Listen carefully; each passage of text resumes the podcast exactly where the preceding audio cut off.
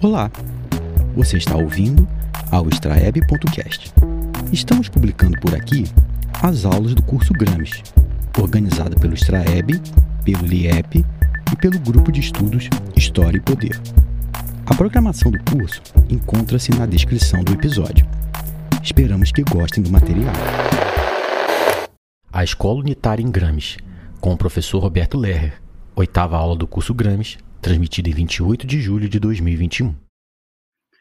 Muito boa noite a todas e todas, todos que estão acompanhando o curso de extensão, um curso maravilhoso, uma programação muito bem construída. Seguramente todas que e todos que todos que estão acompanhando o curso é, terão é, condições de um diálogo muito vivaz com a obra do Antônio Gramsci. Uma alegria compartilhar esta atividade com meu querido companheiro e amigo Lamosa. Agradeço muito o convite para estar aqui dialogando com vocês sobre a escola unitária em Gramsci. É, de fato, é uma honra poder compartilhar reflexões, enfim, sobre um tema que é, em todos os sentidos, está no alto da agenda política brasileira. Nós estamos num contexto em que a educação pública, a escola pública, no sentido amplo da palavra, está sob imensa pressão, imensa tensão, enfim, uh, em virtude das políticas do governo federal, sobretudo, que também tem capilaridade né, nos governos estaduais e municipais, que estão buscando ressignificar o sentido histórico da escola. Né? E por isso, retomar as reflexões de Gramsci é algo muito estratégico, muito necessário numa conjuntura que, reitero, é uma conjuntura que nós estamos ah, vivendo uma situação muito inédita, original, enfim, em que nenhuma das gerações viventes, né, um, que está hoje no debate político, enfim, brasileiro, viveu com é, todas as nuances, nuances que estão presentes na conjuntura brasileira atual. Né? Nós temos muitas particularidades, inclusive, em relação ao período da ditadura empresarial militar. Então, tudo isso torna o debate sobre a escola em Gramsci e, sobretudo, sobre a sua perspectiva de escola unitária de extraordinária importância para nós pensarmos as lutas de classe, os desafios que estão presentes na conjuntura brasileira. Também saudar de maneira muito é, especial é, todas as pessoas que estão construindo, de fato, o curso como uh, um momento de confluência de reflexões, de perspectivas, de estudos, enfim, buscando forjar alternativas no tempo histórico. Então, é uma honra compartilhar com vocês esta noite, esse momento do, da oitava sessão do nosso maravilhoso curso de extensão. É muito importante que nós não percamos de vista que a obra de Gramsci, como vocês já viram, né, de maneira bem detalhada, né, e seguramente vocês tiveram o privilégio de ter reflexões muito amadurecidas, muito originais, muito é, interessantes da obra do Gramsci, mas apenas para reforçar a dimensão temporal né, das, dos estudos do Gramsci sobre a escola unitária, nós vamos encontrar essas reflexões de uma forma é, inicial, mas muito densa, nos cadernos escritos entre 1930 e 1932, né? sobretudo nas sessões que são consideradas miscelâneas, né? são vários temas interligados, enfim, da maneira muito própria que Gramsci escreve, uh, dos cadernos 4, 5, 6 e também, de uma maneira muito destacada, e sem mais sistematizada, Gramsci reelabora essas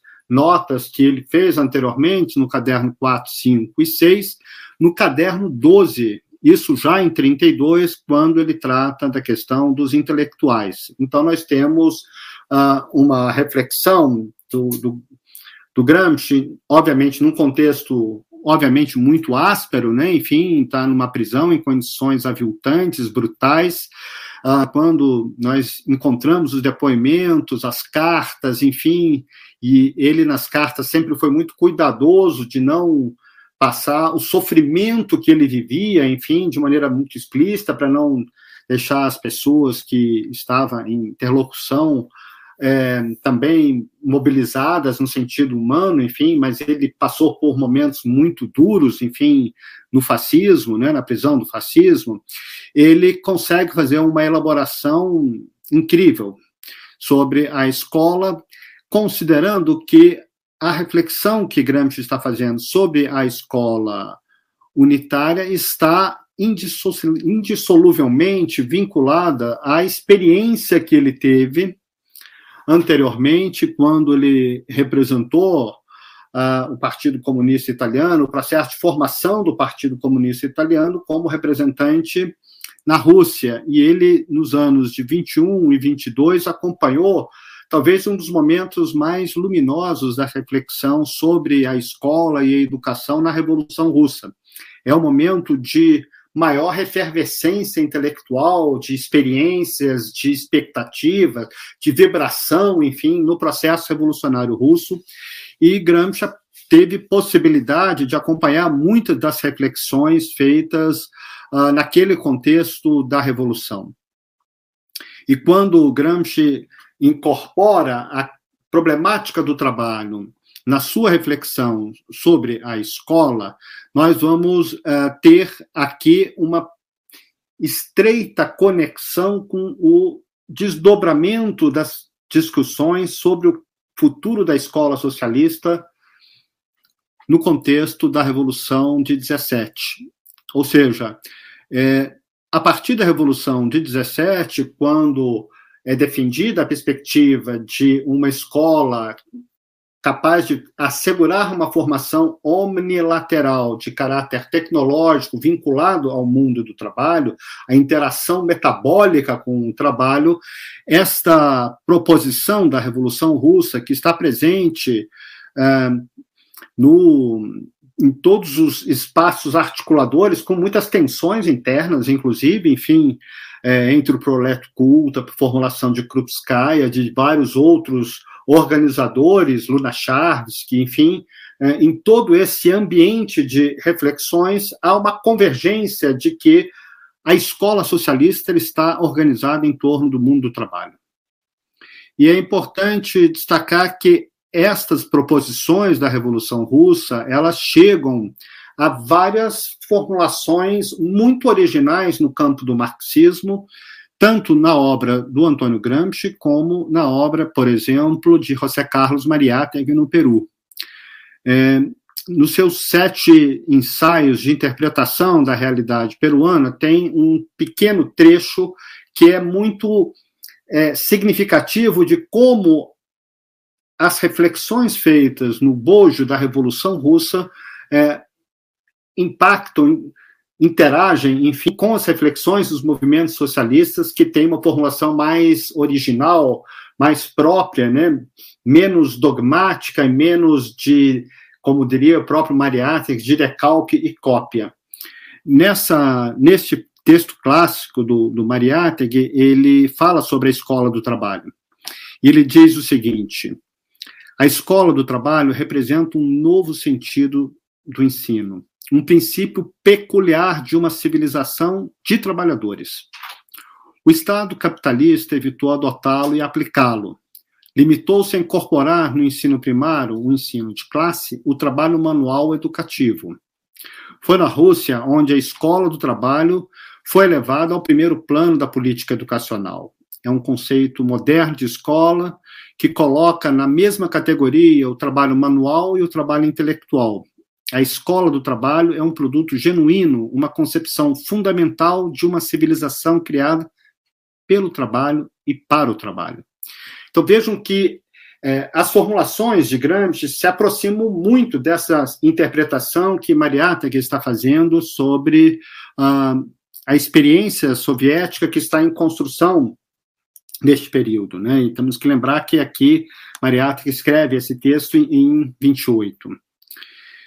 E a influência da, da Revolução Russa continha elementos, digamos, práticos muito acentuados. É importante não perder de vista que a, a experiência soviética não é uma experiência acadêmica, não é uma experiência de debates teóricos sobre o que fazer com a escola, qual é a natureza da escola no socialismo, é, tal como na Comuna de Paris, aqui o objetivo é encontrar respostas, caminhos, enfim, que viabilizassem o processo revolucionário.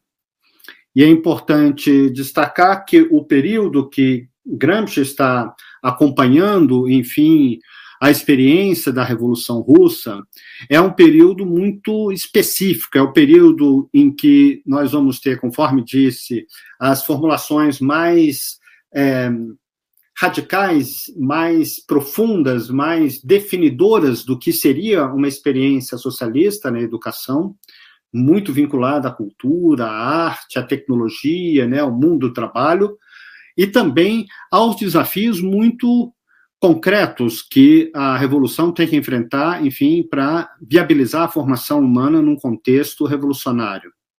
E é importante destacar que já em 17 nós vamos ter uma formulação muito é, consolidada de Lenin, isso é o texto do Gramsci, que chama atenção para o fato de que Illich, né, no caso, é, o codinome de Lenin, assume a perspectiva uh, da escola única como um elemento teórico de um princípio político que deveria ser levado adiante e teria que ser levado adiante no contexto da Revolução Russa. E é importante destacar que essas formulações, particularmente sistematizadas por Krupskaya, né, em 19, em que no programa do partido, isto é sintetizado no oitavo congresso, em 1919, na formulação de que é, cabe à revolução assegurar a instrução gratuita, obrigatória, geral, politécnica, para todos os jovens dos dois sexos até os 16 anos. Uma estreita ligação com o ensino e o trabalho socialmente produtivo essa resolução foi aprovada, ainda com uma indicação de que a formação omnilateral ela deve ser um elemento para desenvolver a sociedade comunista. E é também importante destacar, porque este era um elemento de fortes controvérsias, polêmicas, embates no contexto da Revolução, uh, sobre como incorporar ou não a herança das revoluções burguesas. E na formulação de Krupskaya, que é também sistematizada por Lenin, é, nós vamos ter a referência direta à Revolução Francesa, particularmente nas suas contribuições de Condorcet, de Lavoisier, é, que foi guilhotinado, né, diga-se de passagem, né, no período áspero né, da, da Revolução, Uh, e também reivindicam é, muitas das proposições de Rousseau e de Pestalozzi sobre a escola única. Então, uh, o texto de Krupskaya claramente faz referência a uma herança revolucionária burguesa, enfim, em que os elementos da escola única estão sendo esboçados e na formulação feita no oitavo congresso há elementos novos nessa formulação, e nós vamos ver como esses elementos novos que configuram a escola unitária serão desenvolvidos na obra do Antônio Gramsci. É importante destacar que Gramsci incorpora muitas das preocupações estritamente políticas da Revolução.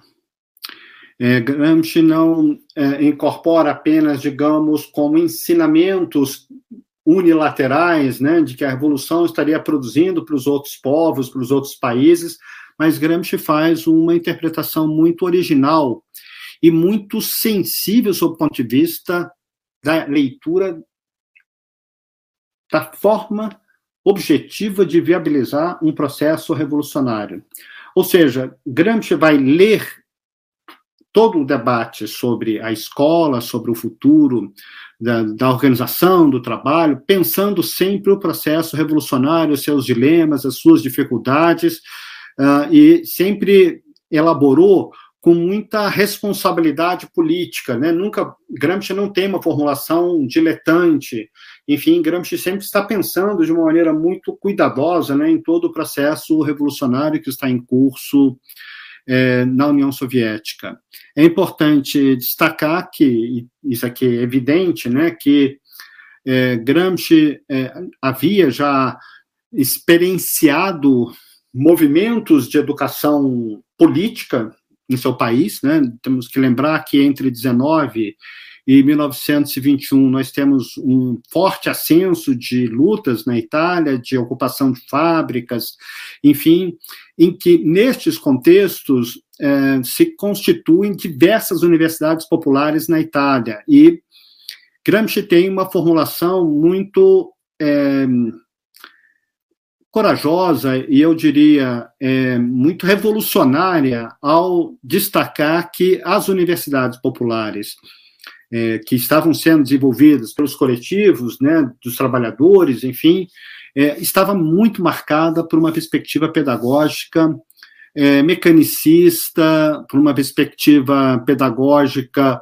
é, muito é, dogmática, muito fechada, enfim, muito é, mecanicamente interpretada da obra do Marx, e ele chama a atenção para o fato de que é, as universidades populares deveriam ter um caráter efetivamente formativo ah, da militância proletária que estava fazendo as lutas nas ocupações de fábrica, enfim. Então, Gramsci já tem uma formulação pedagógica é, bastante corajosa e original ao destacar que o marxismo não pode ser difundido como uh, uma doutrina mecânica, como uma doutrina fechada de ensinamentos que uh, são dogmáticos a partir das diversas correntes que desenvolvem o processo de ensino.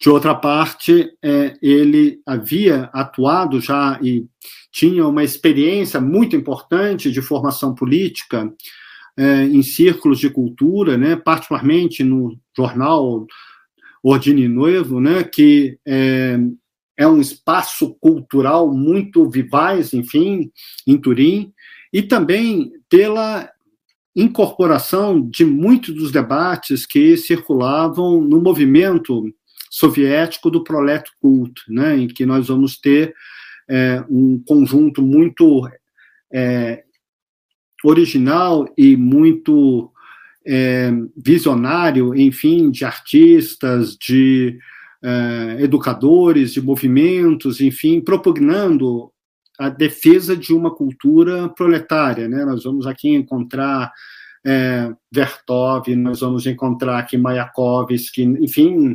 Kandinsky, uma série de artistas que estão propugnando uma arte revolucionária, enfim, e isso gera um debate muito complexo com Lenin e com Trotsky, particularmente uh, o debate sobre o que fazer da herança cultural da humanidade, né? Se uh, o movimento proletário forja uma cultura um rompimento total da herança recebida ou se incorporam elementos da cultura, da ciência, enfim, vindos de outros contextos históricos sociais, né?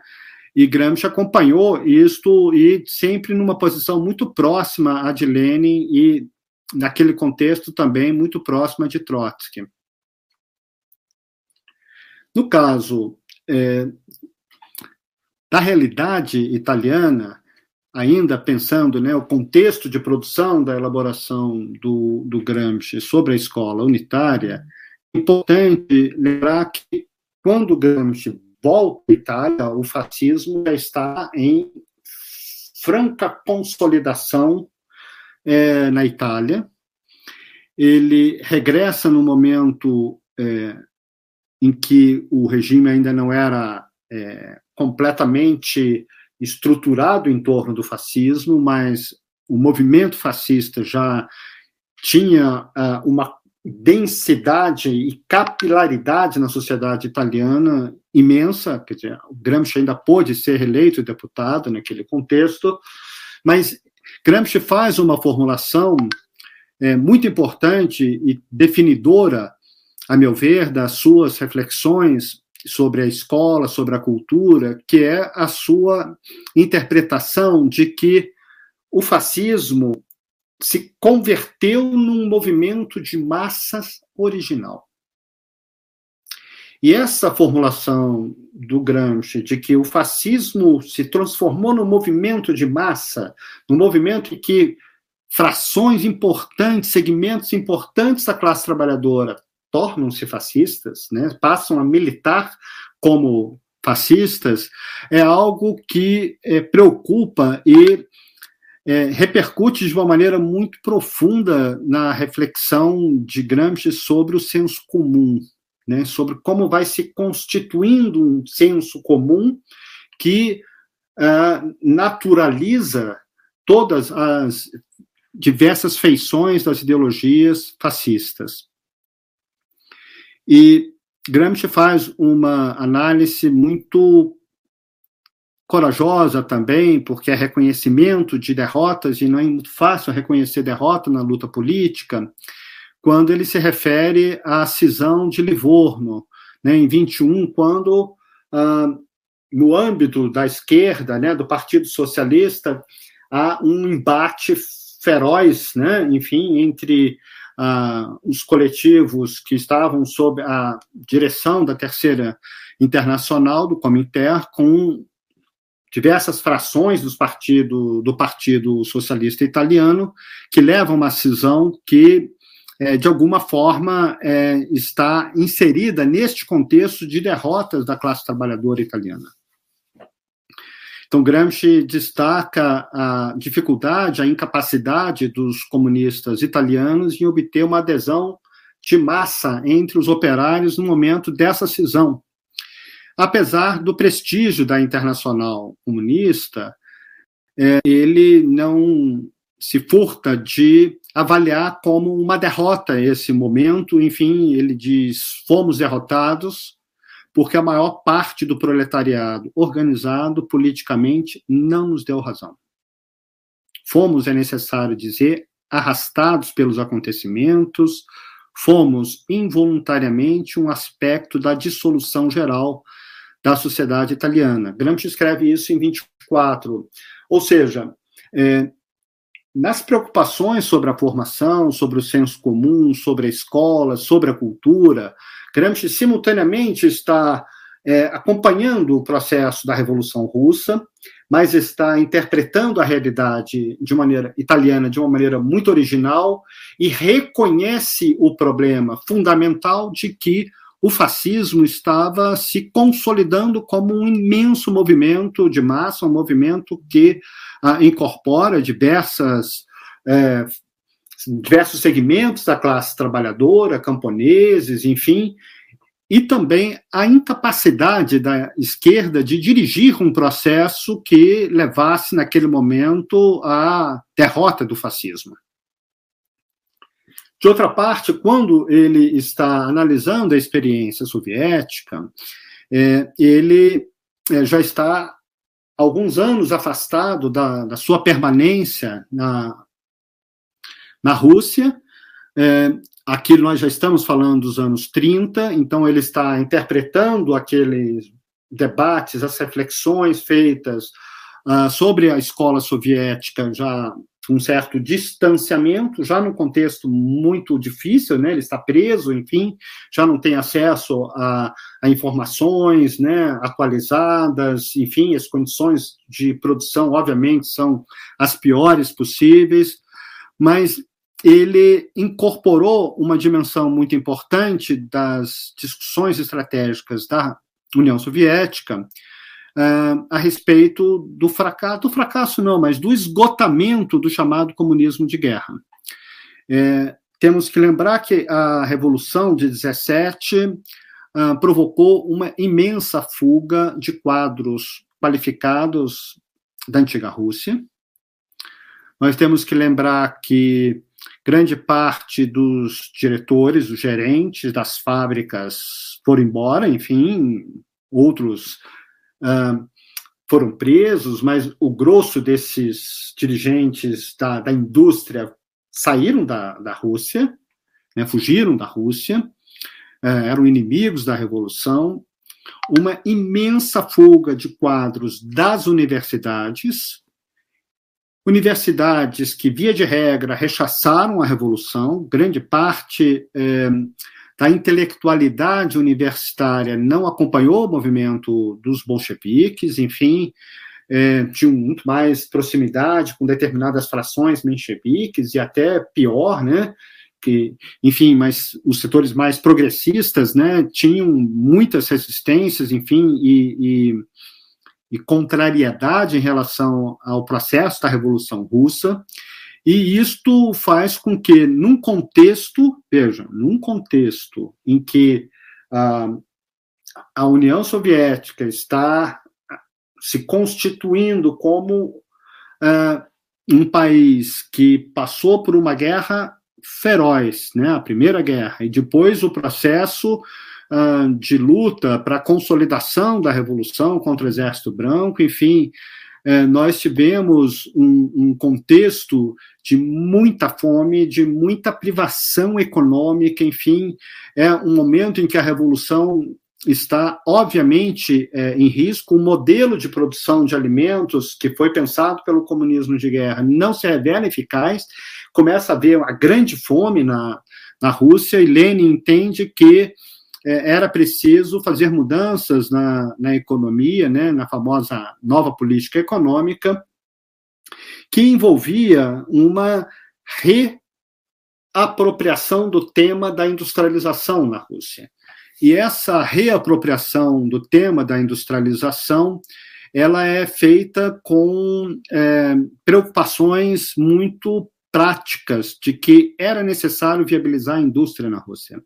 Era necessário assegurar ah, de uma maneira robusta a produção de bens essenciais, né, calçados, vestuários, enfim, para a população, alimentos, ferramentas, enfim, tendo em vista que, como todos nós sabemos, enfim, aquele momento da revolução é um momento uh, em que se a União a Rússia naquele momento inicial, né, depois a União Soviética está completamente isolada, né, as revoluções eh, europeias que se imaginava que haveria uma, uma nova vaga de, de revoluções na Europa, isso não se confirma, né, talvez o momento mais duro, mais dramático foi a derrota da revolução na Alemanha, né, em 23, enfim, então nós vamos ter é, um contexto em que a Rússia está isolada, não há como é, desenvolver a, a, indústria, não tem quadros, há um absenteísmo imenso, imenso nas indústrias, enfim, não há como organizar, não tem quadros para organizar a produção, enfim, é uma situação muitíssimo difícil, e neste contexto, a questão do trabalho, da escola do trabalho, ganha feições, enfim, é, muito mais objetivas e radicais do que aquelas que estavam presentes na obra do Marx, em que a questão do trabalho estava fortemente imbricada a uma forma de compreensão sobre a ontologia do ser social. No caso da, da Rússia, nós vamos ter, diferente disso, um quadro de muita diversidade, enfim, porque era preciso organizar a produção. É, nós não temos é, mecanismos de, naquele momento, de incorporação massiva de quadros proletários vindo dos movimentos socialistas, dos comitês de fábrica, de camponeses para as escolas superiores. Esse é um fluxo ainda que não está viabilizado na Revolução.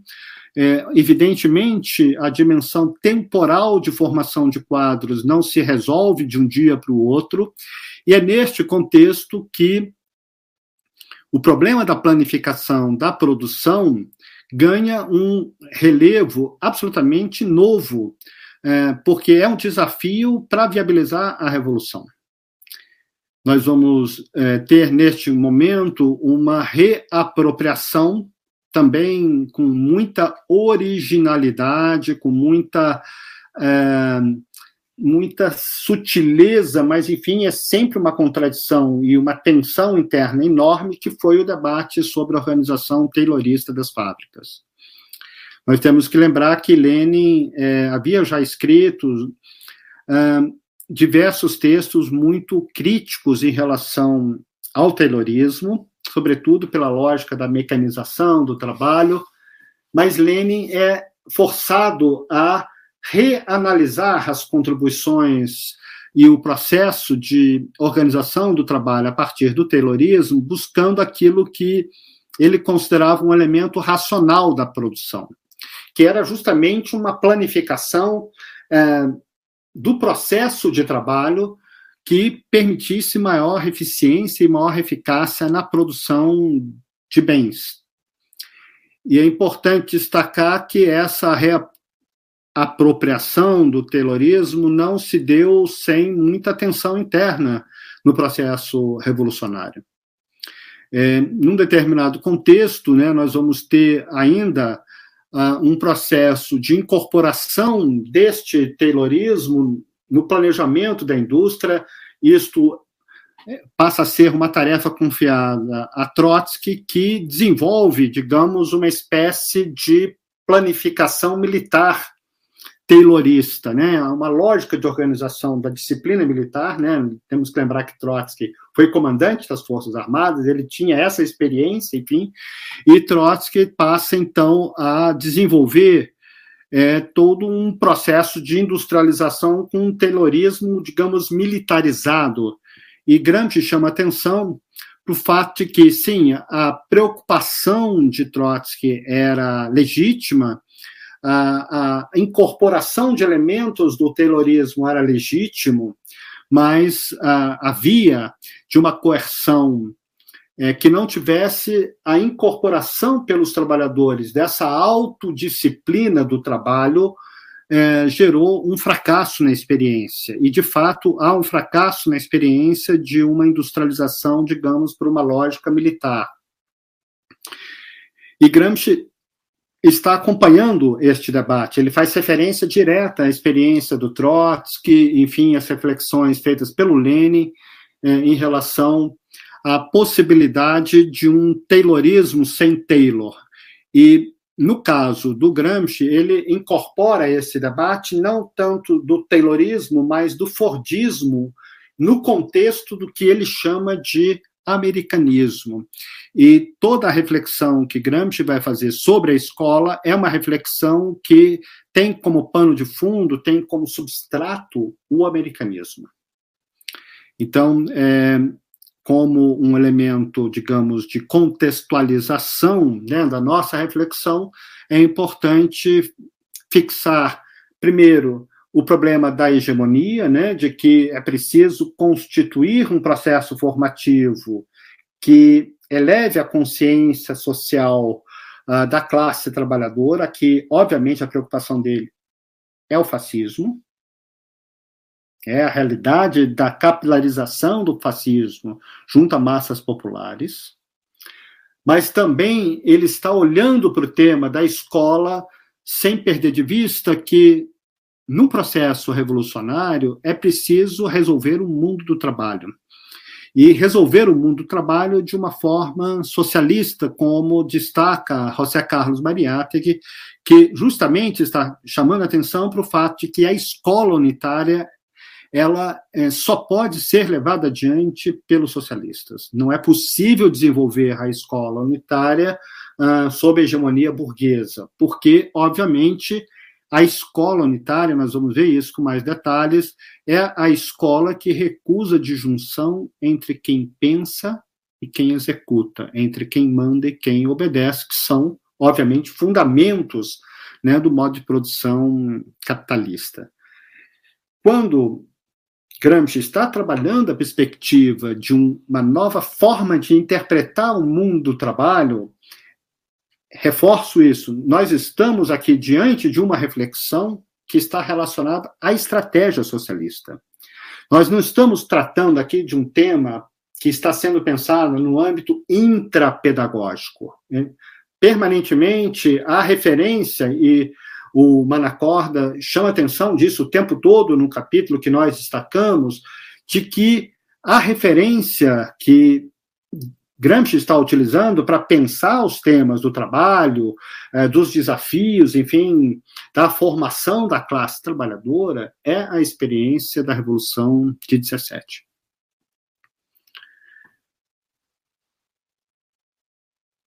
Quando Gramsci elabora, portanto, nos anos 30, né, no início dos anos 30, é, a sua formulação sobre a escola unitária, que nós já vamos abordar de maneira mais específica em alguns poucos minutos, é, ele já está, é, digamos, sistematizando o lugar do americanismo e do fascismo. Ele caracteriza é, as experiências do século XIX de revolução passiva. Ele reatualiza essas reflexões sobre uh, o americanismo em escala global, né, como um movimento de revolução passiva, e no caso com o fascismo na Europa. Neste contexto sobre o americanismo, ele chama atenção para duas dimensões, a meu ver, preciosas do estudo do Gramsci. A primeira dessas formulações é uma crítica uma concepção que vem de Hobbes e de Locke em relação à natureza humana, de que os seres humanos têm distintas naturezas humanas, né? E por isso que alguns mandam e outros obedecem. Alguns trabalham com o cérebro e outros trabalham com o músculo. Alguns vão seguir as escolas de formação intelectual mais sofisticadas e os outros vão ter rudimentos né, de uma formação prática para atuarem no mundo do trabalho. Essa formulação sobre é, a natureza humana é muitíssimo importante na obra do, do Gramsci, porque justamente ele vai é, trabalhar de uma forma muito sistemática, crítica e qualificada a perspectiva de que não existe isso que se chama a natureza humana. Né? Ele vai justamente chamar a atenção para o fato de que os seres humanos são seres que a sua individualidade, a sua subjetividade está imersa em relações sociais, no caso de uma sociedade capitalista. E o segundo ponto que é muito importante na reflexão sobre o americanismo é justamente a perspectiva que já em 30, ele vai trabalhar de que todos os seres humanos têm capacidades intelectuais. Ou seja, todo ser humano, em última instância, desenvolve atividades intelectuais, mesmo nos trabalhos mais simples, nos trabalhos aparentemente mais degradados. Ele chama atenção para o fato de que sempre existe alguma mediação é, simbólica nestes processos de trabalho, e isto é uma dimensão da capacidade ideativa, da capacidade intelectual dos seres humanos.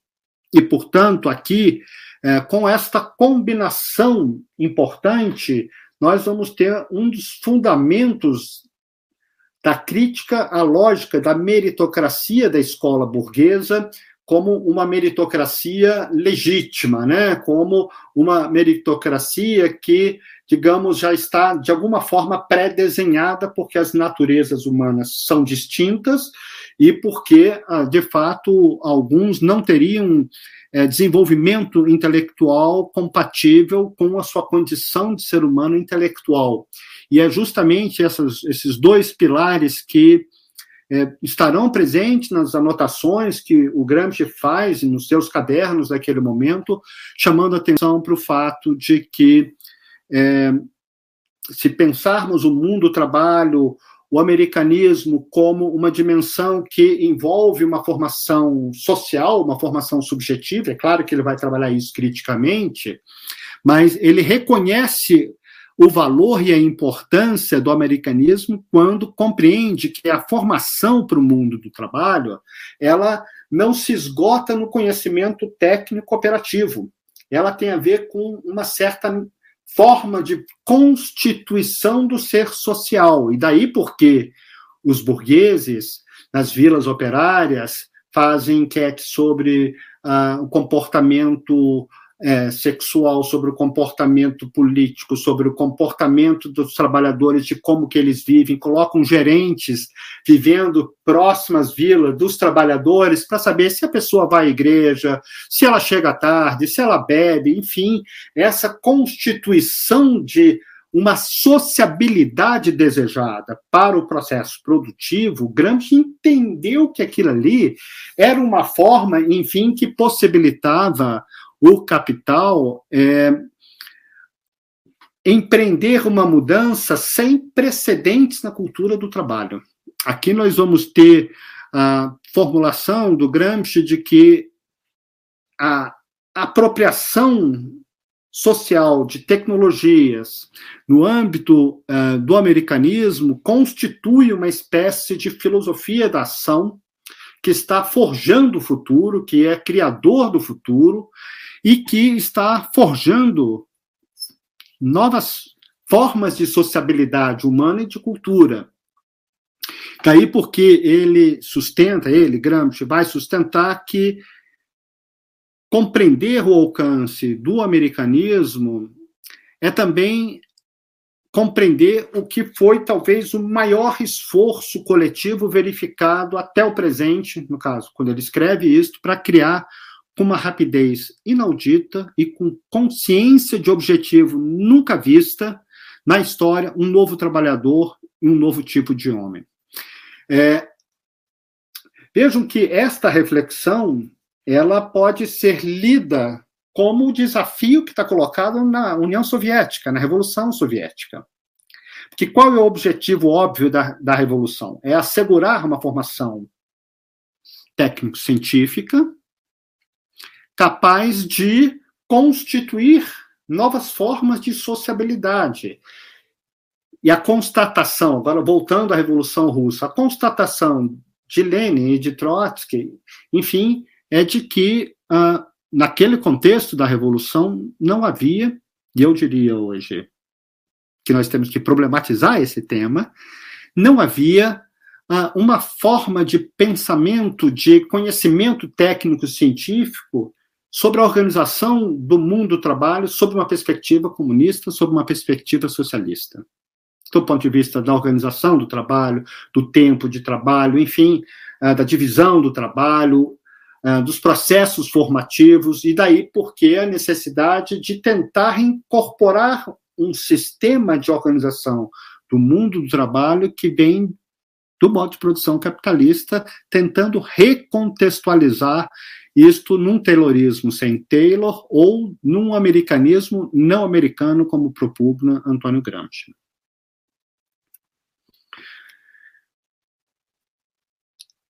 Pensando, então, os temas né, que são subjacentes à reflexão é, dos escritos do Gramsci sobre a escola, é, é neste ambiente de preocupações que Gramsci vai desenvolver é, todo um conjunto de, de análises sobre a escola uh, unitária. E aqui é importante registrar que Gramsci está utilizando como elementos descritivos, como categorias-chave, digamos, da sua análise, conforme já destaquei, o problema dos intelectuais. Aqui nós já temos né, a formulação original e muito importante do Gramsci de que os intelectuais não são um grupo à parte, não formam um conjunto separado das classes sociais, que cada classe social fundamental forge seus próprios quadros intelectuais, né, e seus organizadores, né, que são orgânicos a esse processo, e faz toda a sua análise original de como que se dá o processo de constituição dos chamados intelectuais tradicionais. E é neste contexto de reflexão sobre os intelectuais, sobre as mudanças nas atividades práticas, agora imbricadas, imersas na ciência, na tecnologia, é, é que Gramsci vai é, destacar que as escolas naquele momento da Itália estavam em descompasso com esses desafios e a forma de solução desta crise da escola, a maneira de pensar um encaminhamento para o descompasso da escola com ah, as demandas e as expectativas e as possibilidades de futuro nas lutas socialistas, estava ah, na escola unitária, como uma escola capaz de assegurar autonomia intelectual, capacidade de criação intelectual e prática, e também de cada vez mais assegurar, e a gente vai ver isso adiante, é, uma capacidade dirigente né, dos trabalhadores. Gramsci vai acentuar que a cultura não é um elemento livresco. A cultura é organização política, é organização, uma forma de organizar a atividade humana. Ele vai sustentar a necessidade de intelectuais que saibam atuar com método, com disciplina, que saibam desenvolver atividades de modo sistemático e que o método pedagógico para formar as pessoas assim é, combina coerção, controle, digamos, mais dogmático da escola primária, para que paulatinamente a escola possa ir constituindo ah, dimensões de autonomia dos sujeitos e das próprias escolas. Aqui é um campo muito imbricado, né, e bastante complexo da formulação do Gramsci, muitas vezes é lido uh, de uma maneira apressada, né, como se Gramsci quisesse um ensino dogmático e um ensino, é, digamos, conformista. Né? Nós vamos ver que não é isto que ele está propugnando, o que ele está estabelecendo como princípio da escola primária, do ensino fundamental aqui no Brasil, é a necessidade de definir agendas, conhecimentos científicos que possam se confrontar com o que ele denomina naquele momento folclore. Aqui nós podemos adaptar essa formulação sobre o folclore de diversas maneiras, como senso comum, ou como o que Paulo Freire denominou uma consciência intransitiva ou mesmo a sua transitividade ingênua, né? A sua transitividade eclética, né? Enfim, que é, mantém as pessoas muito prisioneiras, imersas, né? De um senso comum que é, reitera elementos não científicos, que reitera visões mágicas, religiosas, que uh, são deterministas, né? Isto ocorre porque Deus quis, enfim. E é esta, este enfrentamento que Gramsci está entendendo que tem que ser feito na escola primária, é, e isso, inevitavelmente, ele chama atenção, é, gera é, uma tensão com as formas, de, as representações de pensamento que as crianças têm sobretudo as crianças classes trabalhadoras mais expropriadas, enfim, tem quando chegam às escolas. E aqui, então, temos um elemento pleno de tensões e contradições na formulação do Gramsci sobre a escola. Ao mesmo tempo, ele está muito atento à necessidade de que é, seja possível desenvolver uma pedagogia que assegure cada vez mais, além dos princípios ativos da escola, que ele defende já na escola primária, cada vez mais a possibilidade de é, uma perspectiva é, emancipatória, uma perspectiva de autonomia e, sobretudo, a capacidade dirigente dos jovens que estão na escola unitária. Né? Escola unitária, entendendo aqui como ciclo básico, né, que seria correspondente no Brasil ao ensino fundamental e o ensino médio.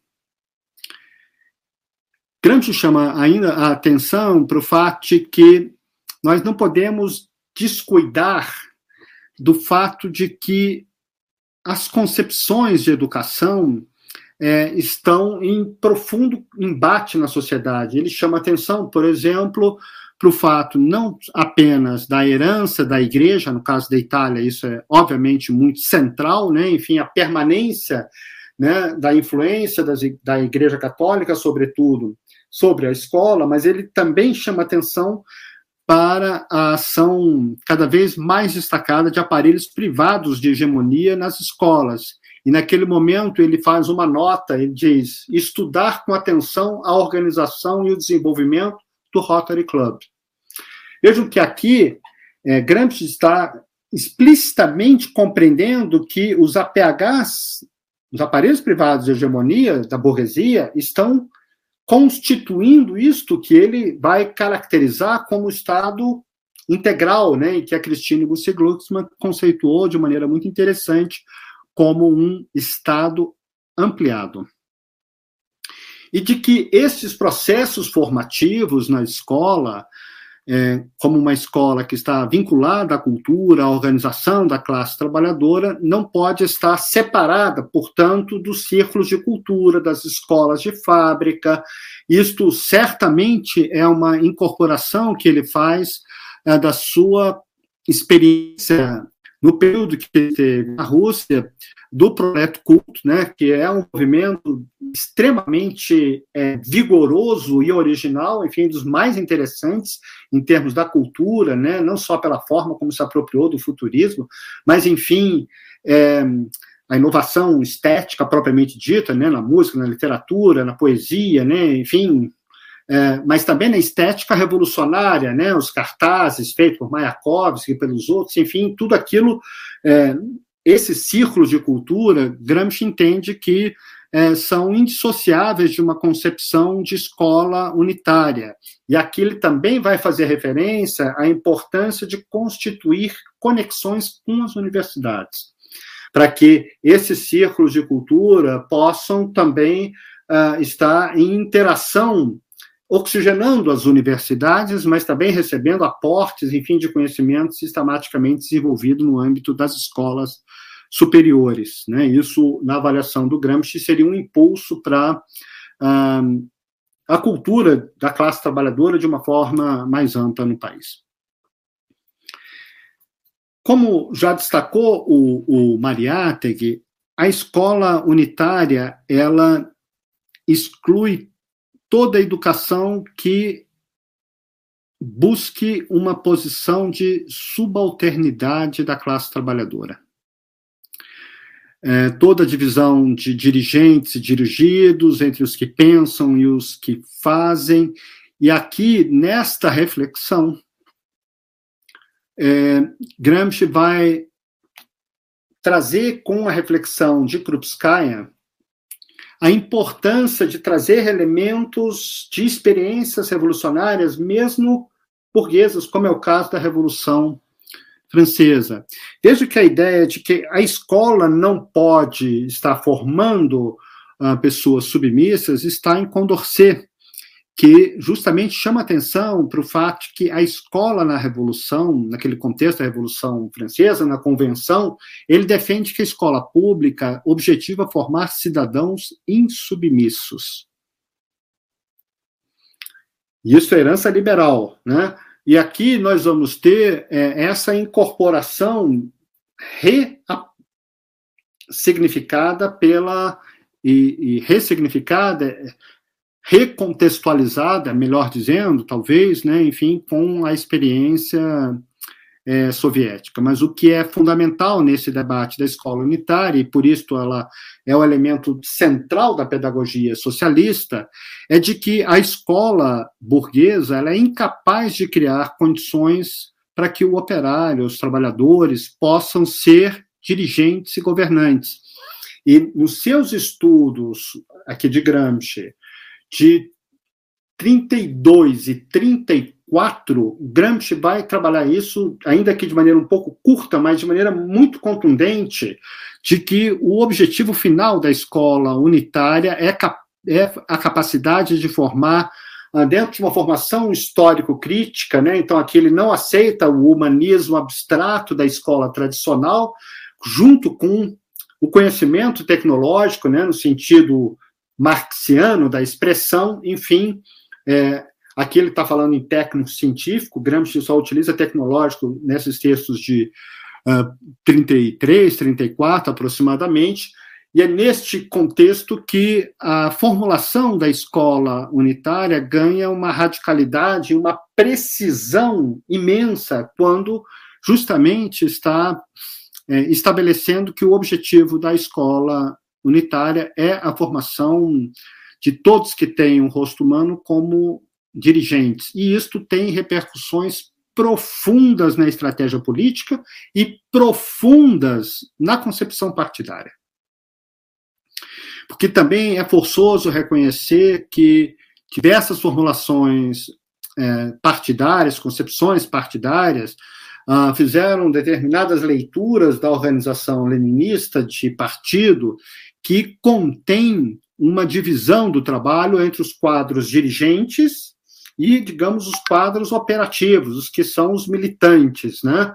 Ah, enquanto nós teríamos dois níveis diferentes né, de dirigentes, os dirigentes, os formuladores do partido, os intelectuais do partido, e a massa que seriam, digamos, os militantes que colocam em ação as proposições que são externas aos militantes, foram informadas aos militantes uh, pela, pelos dirigentes partidários.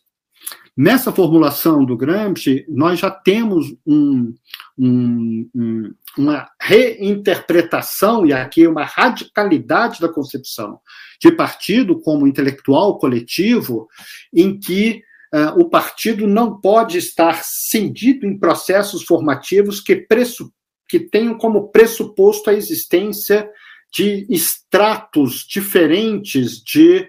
Um, percursos formativos dos seus quadros intelectuais, né? Aqui volta aquela formulação: todos os seres humanos são intelectuais e é preciso radicalizar nessa proposição. Daí porque ele faz a síntese é, já em 34 como um objetivo da escola unitária constituir um novo intelectual, novo aqui, obviamente, é o intelectual socialista, né, quando ele utiliza a nova sociedade, ele está se referindo ao socialismo, né? Obviamente seus textos estão sob censura, então ele tem todo uma um léxico, né, enfim, para denominar quem é Lenin, Trotsky, enfim, o que é o socialismo, Marx, etc.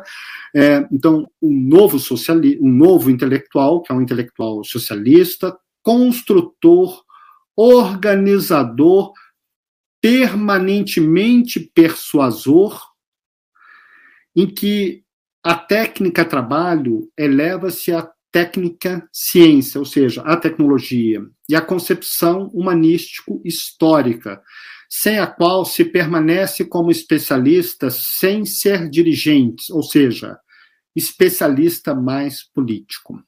E é esta a formulação, portanto, que vai é, dar o horizonte, enfim, do que é a perspectiva da escola unitária. Para concluir, que eu já falei muito, é, como que se organiza a escola unitária na perspectiva do Gramsci, né, dos seus estudos, tanto dos anos 30, né, como de 32 e 34. Ou seja, pensando nos cadernos 4, 5 e 6, e, sobretudo, o caderno 12. Então, ele é, adaptando a experiência soviética com a, a, experiência da Itália, né? Enfim, nós temos que lembrar que a Itália já estava num processo de diversas reformas, né? A última delas, é, no contexto do Gramsci, é a reforma Gentile, né? Nós vamos ter a organização da seguinte maneira para na, na formulação do Gramsci. Nós temos a escola elementar, que ele, ele caracteriza por um ensino relativamente dogmático. E é importante destacar esse relativamente. O que, que é o dogmático? Aqui, não é a criança que vai definir o que é o conteúdo da ciência, o que é dado a pensar na escola. As crianças interagem porque ele defende uma pedagogia ativa, mas ele compreende que a massa trabalhadora, veja, está falando da Itália no fascismo. o senso comum, e vamos pensar o Brasil hoje, né? O senso comum colide com a ciência. Aqui no Brasil nós estamos vendo isso com vacinas, né, com a caracterização da pandemia, do que são os vírus, enfim, todos os temas conexos. Mas podemos pensar em infinitos outros exemplos, né, na questão agrária, na questão dos monumentos, né, aí temos o nosso amigo Galo, né, que está aí com um contexto difícil, né, arbitrário. Enfim, nós temos diversas é, proposições que mostram que hoje trabalhar uma perspectiva de escola baseada na ciência e na formação de fundamentos da cidadania envolve confrontos abertos com o senso comum, ou com aquilo que Paulo Freire chamou de uma consciência intransitiva ou uma transitividade, digamos, ingênua. Este nível de escola é pensado como um nível de quatro anos que é indissociável do ginásio de quatro anos. Depois desse período, que vai, portanto, é, da escola elementar e média, né, aí já são oito anos de escola, nós teríamos o liceu, é, que seria o equivalente aqui hoje no Brasil ao ensino médio. Portanto, a escola unitária ela vai dos 6 aos 16 anos. Um detalhe peculiar: a escola básica no Brasil é algo que só se configura no século XXI, né, com é, as mudanças constitucionais né, que criaram o conceito de educação básica no Brasil eu acho que é emenda 59, se não me engano, né? É, então vejam que isto no Brasil é 2007, 2008. É, aqui nós estamos falando das formulações né, do início dos anos 30, é, como uma escola de 16, que vai de 6 aos 16 anos. E aí ele faz a descrição de como se dá o desenvolvimento dessa escolarização das crianças e dos adolescentes, dos jovens de um ensino é, predominantemente receptivo, passa-se a escola criativa. Da escola que tem uma disciplina imposta e controlada do exterior, né, pelo sistema escolar, né, pelo trabalho dos professores, enfim, passa-se a escola em que a autodisciplina, inclusive a autodisciplina intelectual e a autonomia moral são teoricamente ilimitadas. E o liceu, justamente, ele caracteriza como o momento em que os jovens vão trabalhar de uma forma mais sistemática o método científico. É um contexto de estudo criativo e não somente receptivo. O método de trabalho está relacionado aos seminários, às bibliotecas, é, temos que lembrar que as bibliotecas para Gramsci têm um conceito muito específico, né, como um espaço vibrante cultura. Ele é um autor da área de, da linguagem, né, enfim, então é um tema muito caro, né, ao, ao, ao Gramsci, enfim, o tema das bibliotecas, aos gabinetes experimentais, laboratórios, enfim, e ele entende que ele, Gramsci, está entendendo que o liceu antecipa o que os setores dominantes recebiam na universidade. Então, ele diz: desde o ensino médio, os jovens da massa trabalhadora já têm contato com esta forma de organização é, da escola.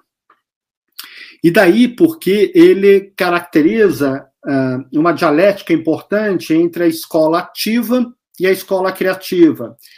É importante destacar que é, Gramsci é muito crítico da pedagogia da escola nova mas ele entende que aqui também nós temos um núcleo é, racional, né? Veja, assim como Krupskaya está recuperando Condorcet, uh, Lavoisier, uh, Pestalozzi, Rousseau, né? Aqui ele está também incorporando essas reflexões, dizendo que é importante destacar que há uma diferença entre a escola criativa e a escola ativa toda escola unitária é uma escola ativa.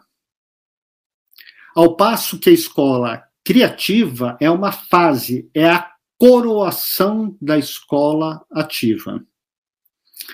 Vejam que isto é muito diferente do que está na nas pedagogias, né, melhor dizendo, da escola nova. Portanto, Gramsci está se confrontando com o dogmatismo jesuítico e, ao mesmo tempo, com espontaneísmo russoniano, né? enfim, ele está postulando um novo espontaneísmo, uma nova relação entre espontaneidade e autoridade, que está relacionada justamente a esse momento da escola criativa, é, que está presente como elemento que coroa a concepção de escola unitária.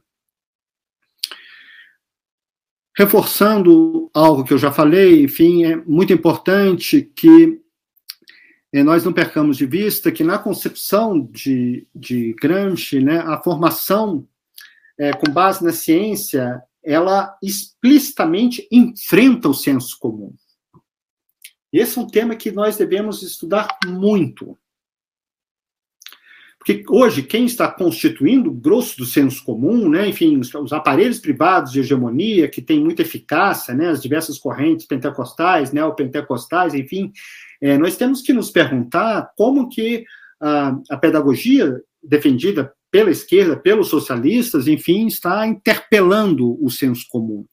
E Gramsci aqui não faz meia, não faz subterfúgios, ele é explícito ao afirmar que o início da escola unitária é um enfrentamento com o senso comum, claro que aqui não como uma negação é, tosca, rudimentar, enfim, das representações, da maneira de pensar a sociedade, enfim, das crianças, mas não podemos perder de vista que o senso comum está impregnado, enfim, de disposições de pensamento, hoje no Brasil, inclusive de características neofascistas, racistas, né, enfim, de todos os tipos de ódio, né, contra as diversas formas de ser e viver a vida social.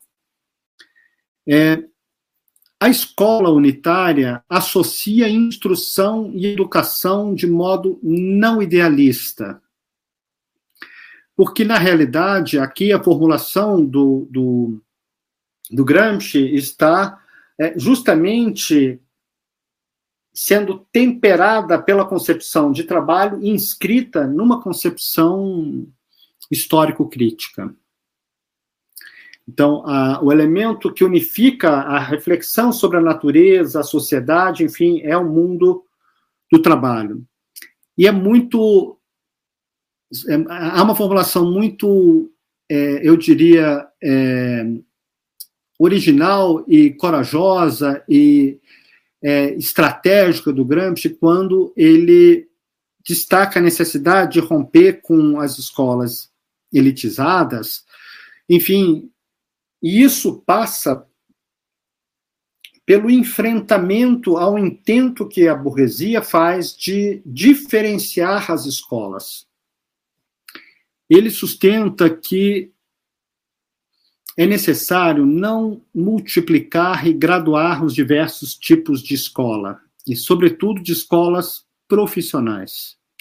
Mas devemos lutar para criar um tipo único de escola. E essa escola é que vai levar o jovem até a sua escolha profissional.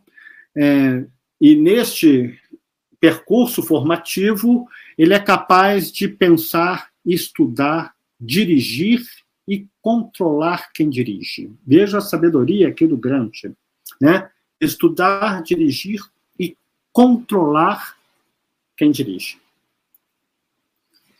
Certamente é uma escola pública, né? Eu acho que aqui nós não precisamos é, fazer muitas indicações, mas ele está permanentemente destacando aqui que é, não cabe às famílias, né, é, arcar com as despesas da formação escolar, né? Isso é, tem que ser como o dever do Estado, né? Isso deve ser feito com os recursos públicos que devem ampliar de maneira muito significativo o orçamento da educação nacional, ampliando, ele diz, Gramsci, de modo extraordinário e tornando mais complexo. Porque na realidade ele está aqui justamente chamando atenção para o fato que o espaço escolar, o território escolar, tem que ter característica da escola unitária, os laboratórios, as bibliotecas, enfim, toda a infraestrutura necessária, salas de estudo, e ele defende que as escolas devem ter alojamento para os estudantes que vêm de outras regiões, que é a experiência dele, né? Ele passou as piores privações, enfim, para terminar o ensino médio dele, ah, é, na cidadezinha lá que ele vivia, enfim, é, de maneira muito é, dolorosa, né? ele passou fome, né? passava dias e dias comendo um pequeno sanduíche, enfim, porque ele não tinha como estudar, porque na região dele não tinha escola de ensino médio, e ele teve que ir para uma cidade maior, enfim, e passou as piores privações, enfim, então ele entendia que a escola deveria garantir esta infraestrutura, é, como uma infraestrutura, enfim, que assegurasse, né, enfim, é, as condições para que todos pudessem, enfim, estudar. Claro que aqui nós temos também a incorporação de elementos da sua reflexão sobre Hegel, sobre uh, o Estado educador e também sobre o Estado ético, né, da questão dos direitos sociais, enfim, né, de assegurar os direitos, enfim. E o último ponto que eu gostaria de chamar a atenção é que Gramsci está enfrentando o fascismo,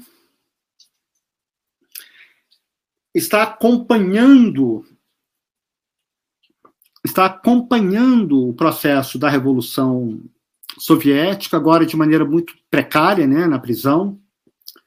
Mas ele entendeu os dilemas do processo de formação é, da revolução russa, das contradições de ter que ressignificar o que seria o terrorismo e o fordismo, o americanismo, é, mas de que a formação da classe trabalhadora é uma formação que deve pensar os trabalhadores docentes e os estudantes ah, como sujeitos que podem protagonizar um drama histórico original, uma revolução. E não pode acontecer o que aconteceu na Rússia, você faz a revolução e não tem força de trabalho, não tem quadros para tocar a base material da vida, que é um tema muito pouco trabalhado pela esquerda. Se pensamos uma sociedade não capitalista, nós temos que pensar o que é uma produção material da vida não capitalista, sob o ponto de vista das tecnologias. Alguém imagina que a tecnologia é um artefato que é neutro, depende como nós vamos usar? Alguém duvida que a tecnologia que está subjacente aos aplicativos da uberização do trabalho tem como propósito explorar trabalho sem direitos sociais, sem direitos trabalhistas, sem limite de jornada de trabalho, sem uh, qualquer contrapartida por parte do capital? Então, as tecnologias, todos esses temas, enfim, estão presentes na preocupação do Gramsci naquele contexto, de que era preciso qualificar os seres humanos, enfim, como simultaneamente dirigentes e organizadores da produção. Ele tem uma, um excerto que é de, 24, de 34, perdão, em que ele diz o seguinte: o tipo tradicional de dirigente político, preparado somente para atividade jurídico-formal, né, que é o debate parlamentar, enfim, torna-se anacrônico e representa um perigo para a vida estatal. O dirigente deve possuir aquele mínimo de cultura geral técnica que lhe permita, se não criar autonomamente a solução justa, pelo menos saber julgar entre as soluções propostas pelos especialistas e escolher a que for mais justa do ponto de vista sintético da técnica política. Ou seja, é, é indubitável que pensar dirigentes é pensar também organizadores do mundo do trabalho. E o fundamento disso é a escola unitária do trabalho.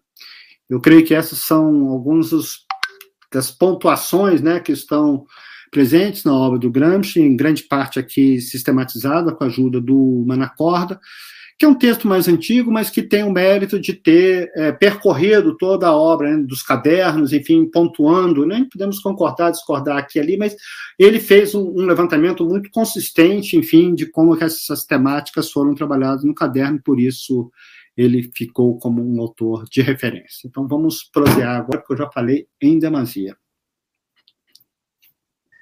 Valeu demais, Roberto, mais uma vez em nome da da organização do curso e avalio que, que em nome dos inscritos, né, te agradeço pela brilhante aula. É, acho que pelo, pelo universo, pelo número de perguntas, questões, é, e sobretudo pela qualidade né, das questões que nós recebemos nos três, nos chats dos três né, canais, eu acho que, que esses mais de 600 inscritos que estão online agora, né, nos três canais, ficaram tão impactados como eu, não só pelo texto do Manacorda, que, que eu concordo que é excelente, uma referência fundamental, mas sobretudo pela aula que a gente acabou de assistir. É, antes de passar as perguntas, até para dar um, um, um fôlego né, para o Roberto, é, primeiro, nós gostaríamos de reforçar todo o apoio ao Galo e, e, e a sua companheira, a, a Jéssica, que hoje foram detidos em São Paulo. É, todo apoio, toda solidariedade é, daqueles que estão aqui organizando essa, essa atividade de formação. É, também gostaríamos, como temos feito né, ao longo né, de todas as aulas, né, de reforçar também o convite para que todas e todos se inscrevam né, nos canais dos três grupos, no canal do História do Estado e Poder, no canal do Extraeb e no canal do LIEP, apertem lá o, o sininho, é, é um gesto importante, fortalece um trabalho coletivo, dá visibilidade a esses canais, ao mesmo tempo em que permite que cada um de vocês vá sendo atualizado né, das inúmeras atividades que vão sendo realizadas é, em cada um desses canais. É, já dando uma, né, um spoiler, parece que tem está em andamento a organização de um novo curso já para o início é, do ano que vem e fica aqui o convite, então, que pelo, por esses canais, né, cada um de vocês comece já a acompanhar é, essas atividades. É, e por fim, antes de, de entrar ao, ao, primeiro bloco de questões, lembrar a todos e todos, é, sobretudo aqueles que não pegaram os informes iniciais, né, antes do, do início da aula, que as inscrições dos, do curso, né, desse curso de extensão, estão abertas até hoje, às 11h59, 23h59 né, dessa noite. Quem se inscrever hoje pode vir né, a garantir o certificado de até 50% de presença do curso de extensão Antônio Gramsci. Então, reforçando é, as inscrições abertas até o dia de hoje, não mais do que o dia de hoje, às 23h59, às 11h59 da noite de hoje, para garantir aqueles que é, que ainda tiverem interesse, se inscrever de 50% né, de certificação da presença. O link para inscrição no curso Antônio Grames está sendo colocado no site, está aparecendo aqui na tela e reforçamos o convite a todos e todos e, e que divulguem, né, não só os canais, mas o link da inscrição àqueles e aquelas colegas que estão acompanhando, não sabiam exatamente até quando ia inscrição, está aqui a informação. A inscrição é até hoje, às 11h59. Então, sem maiores delongas, vamos abrir o bloco 1 de questões. É, antes de fazer a leitura das questões, reforçar né, o que eu já tinha dito no início da, da aula é, é um universo muito grande de questões. Nós temos agora é, mais 600 pessoas online, mais 600 inscritos online. é, recebemos certamente mais de 100 questões e tentamos privilegiar aquelas questões que vão direto ao tema proposto para a aula de hoje, né, da, da escola unitária, né, e o debate frontal com a aula do próprio Roberto, obviamente além né, da, da avaliação da qualidade das questões, das perguntas, mas repito, é um universo muito grande de perguntas e questões.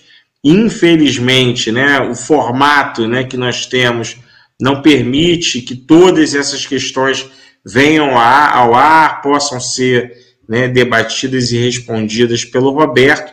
É, mas fica aqui né, o enorme e mais sincero agradecimento a todas e todos que colocaram questões e perguntas. E vamos lá ao bloco 1.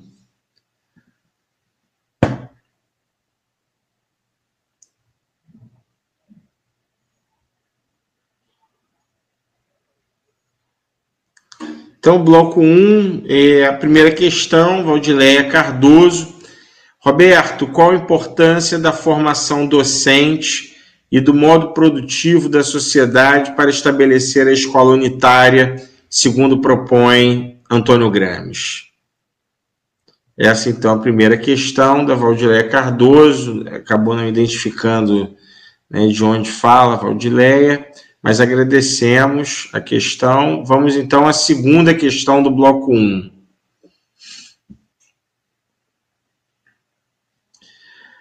Pergunta 2 é da Fabiane Santos, da Lília Sanches. É, a primeira pergunta: existem diferenças, distanciamentos entre a proposta de escola unitária de Gramsci e a educação politécnica proposta na Revolução Russa? Então, essa é, a, vamos dizer, a 2.1 né, do Fabiano Santos. É, existem diferenças, distanciamentos entre a proposta de escola unitária de Gramsci e a educação politécnica proposta na Revolução Russa, e a 2.2, que é da Lília Sanches, é, quais as diferenças entre a escola do trabalho da União Soviética, proposta pelos pedagogos soviéticos, como Pstrak, Krupskaya, Chungli, e a escola unitária proposta por Gramsci. Da Lília Sanches, é, vamos dizer, a 2.1 do bloco 1. E a pergunta 3, da Mara Lúcia da Silva Ribeiro, de São Paulo, há alguma aproximação entre a educação cubana e a escola unitária, pensando em uma formação para todas e todos, como é possível ler o contexto atual cubano a partir de Gramsci? Essas, então, foram as questões, perguntas do bloco 1.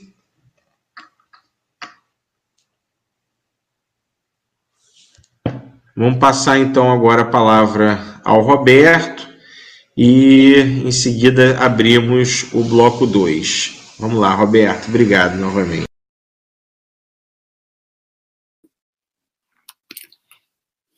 Maravilhosas questões. Eu tem sido um pouco repetitivo, mas faço questão de, de reiterar a minha imensa emoção de constatar um momento muito vibrante que nós estamos vivendo na produção teórica em nosso país. É, o, a ofensiva neofascista está nos instigando, né? Então, é, eu penso que hoje no Brasil e estamos acompanhando isso pelas diversas formulações de movimentos, lives, pronunciamentos, notas, enfim. É, nós estamos no momento em que a qualidade das perguntas indica de forma muito explícita, de maneira muito nítida, que nós estamos em via de solucionar os problemas que nós estamos apontando. Marx tem uma formulação muito interessante que diz que as pessoas, os seres humanos, só se colocam problemas quando estão em vias de poder resolvê-los. E eu creio que é, a densidade das questões, das perguntas e das interpelações, de uma forma geral, das contribuições, tem indicado que nós estamos num desses momentos muito interessantes, para utilizar a expressão do Eric Hobsbawm, da história brasileira. Valdineia, maravilhosa a questão, e eu fico feliz de poder falar um pouco sobre o trabalho docente. É, Gramsci recusa, na sua discussão sobre a escola unitária, ele recusa a perspectiva de que nós devemos pensar o trabalho do professor, da professora, de maneira individualizada, na sua relação específica com o aluno. Nós devemos pensar socialmente o que é a categoria docente e o trabalho docente, é, que é talvez o maior desafio político que nós temos no Brasil. Porque aqui no Brasil nós temos 5.540 é, redes municipais, nós temos uh, um estilhaçamento do sistema público de ensino enorme, mais ainda do setor privado, enfim, e isto está dificultando a perspectiva de pensar o trabalho docente, no sentido amplo da palavra, como uh, um trabalho é, que compreende uma fração da classe trabalhadora que atua no campo da educação de uma maneira articulada e integrada. Nós não estamos fazendo isso. E Gramsci, permanentemente, na discussão sobre a escola unitária, nos insta a pensar é, os trabalhadores docentes como um conjunto de trabalhadores, né, e não como indivíduos atomizados que estão nas escolas, né, a gente vê até as pesquisas, né, é o caso do professor X bem sucedido, professor Y, enfim, é, e ele está propugnando uma outra formulação. E nesta formulação é, sobre o trabalho docente, ele recupera uma dimensão preciosa de que os trabalhadores, as trabalhadoras docentes, são organizadores da cultura. Nós temos que lembrar que, para Gramsci, a cultura é a organização. E, portanto, é, Gramsci está propugnando uma formação dos professores que assegure a sua condição de intelectuais organizadores da cultura, né? E esse é o diferencial, porque o que, que nós estamos vendo no Brasil hoje? Nós estamos vendo um processo sem precedentes de avanço do capital sobre o trabalho docente, expropriando os professores do seu conhecimento, de modo que cada vez mais o conhecimento fique subsumido nas tecnologias que são vistas como algo exterior aos docentes. E os docentes devem aplicar softwares, plataformas, sistemas de ensino, uh, de escritores de competência, né? Aí tem as BNCCs, enfim, que vão configurando um trabalho que é fundamentalmente um trabalho em que uh, os docentes estão expropriados do da formulação intelectual, né? De como trabalhadores que são organizadores da cultura. E acho que esse é o elemento destacado da perspectiva da escola unitária, né, de que, primeiro, estamos discutindo o conjunto dos professores, das professoras, como uma fração específica, é, que tem identidade de trabalhadores, de trabalhadoras, mas que uh, estão imbuídas de um projeto de formação que deve assegurar a cada jovem, a cada criança e a cada jovem que frequenta a escola a sua condição de dirigentes e de seres humanos capazes de controlar os dirigentes. É, rigorosamente são é, organizadores, enfim, de uma nova ordem político-social. Né? E essa é uma formulação, a meu ver, muito é necessária ao Brasil de hoje, né? Porque justamente estamos é, diante desse processo aí agora com as bases curriculares também para formação de professores que, é, de fato, tornam os docentes é, trabalhadores expropriados, trabalhadores que, como disse um ex-secretário da Educação do Rio de Janeiro, que infelizmente ficou famoso, ah, mas ele aqui ficou famoso é, por suas é, por sua fala é, profundamente é, destrutiva em relação ao que vem a ser a docência, que qualificou o trabalho dos professores como de entregadores de conhecimento. Né? E, rigorosamente, esse movimento de reestruturação que está em curso na educação mundial, uh, em que cada vez mais as plataformas, os conglomerados econômicos que vão operando né, essas mudanças nas plataformas de ensino, é, justamente tornam os professores é, trabalhadores que são é, expropriados do conhecimento. É importante destacar que, atualmente, mais da metade dos trabalhadores, das trabalhadoras que atuam como professores no Brasil, na educação pública, são trabalhadores sem contratos é, por tempo indeterminado, ou seja, são trabalhadores que têm contratos por tempo determinado e, portanto, são trabalhadores muito precários. Fabiano fez uma questão super instigante e complexa uh, sobre a escola unitária em Gramsci e, né, e a escola um, politécnica da União Soviética, né? E aqui eu vou juntar com a reflexão sobre uh, a pedagogia da escola do trabalho, né? De Pistrax, Krupskaya, Shogun, é, se existem similaridades, diferenças, enfim. É, a meu ver, é, de fato, Gramsci está é, incorporando de uma maneira muito é, direta e explícita a formulação do Marx né, sobre a questão do trabalho, da dimensão é, formativa, né, ontoformativa do trabalho, ele está permanentemente dialogando com essa, com essa perspectiva do Marx é, mas ele é, incorpora as preocupações soviéticas. E aqui, as preocupações soviéticas é, são fugidias, porque também havia um embate, e é importante destacar que a pedagogia de Pistrax, Krupskaya, Shulgun, é, esses setores, né, Vygotsky, enfim, eles foram derrotados né, pelo stalinismo. Né? E quando Gramsci está escrevendo, já nos anos, é, nesse período de 30 a 34, Gramsci não acompanhou o que estava se passando é, na União Soviética com o stalinismo. E Portanto, eu vejo uma imensa identidade entre a formulação da escola unitária do Gramsci com a formulação que está presente na pedagogia soviética daqueles anos de 21 até 24, né, 17 a 24, vamos dizer aqui, né, a 23, talvez, né, vamos pensar, 17 a 23, é, temos um contexto ali de de, de, de, produção de conhecimentos pedagógicos, de perspectivas pedagógicas, né, que são profundamente revolucionários, e Gramsci está muito é, conectado com essa formulação. Ele faz referências específicas né, às resoluções do Partido Comunista, enfim. Então há uma identidade muito forte.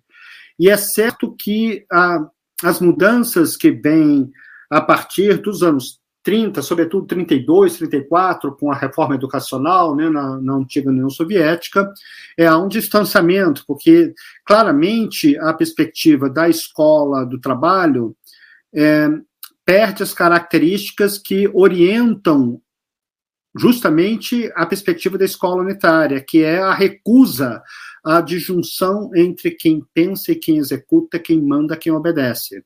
É, é certo que mesmo no período de Stalin, nós vamos ter uma escola que está interagindo com o trabalho, mas é, interage com o trabalho do ponto de vista tecnológico, aprofundando né, as concepções fordistas, tayloristas, mas abandonando a perspectiva de um taylorismo sem Taylor ou de um americanismo sem é, a formulação capitalista burguesa. Né? E aqui é, a partir então dos anos 30, 32, 34, sobretudo, nós vamos ter uh, uma adaptação do processo educacional na União Soviética com o stalinismo que é, justamente mantém as bases da disjunção entre quem pensa e quem executa e quem manda e quem obedece. Quer dizer, a estrutura de divisão social do trabalho não é revolucionada no processo produtivo.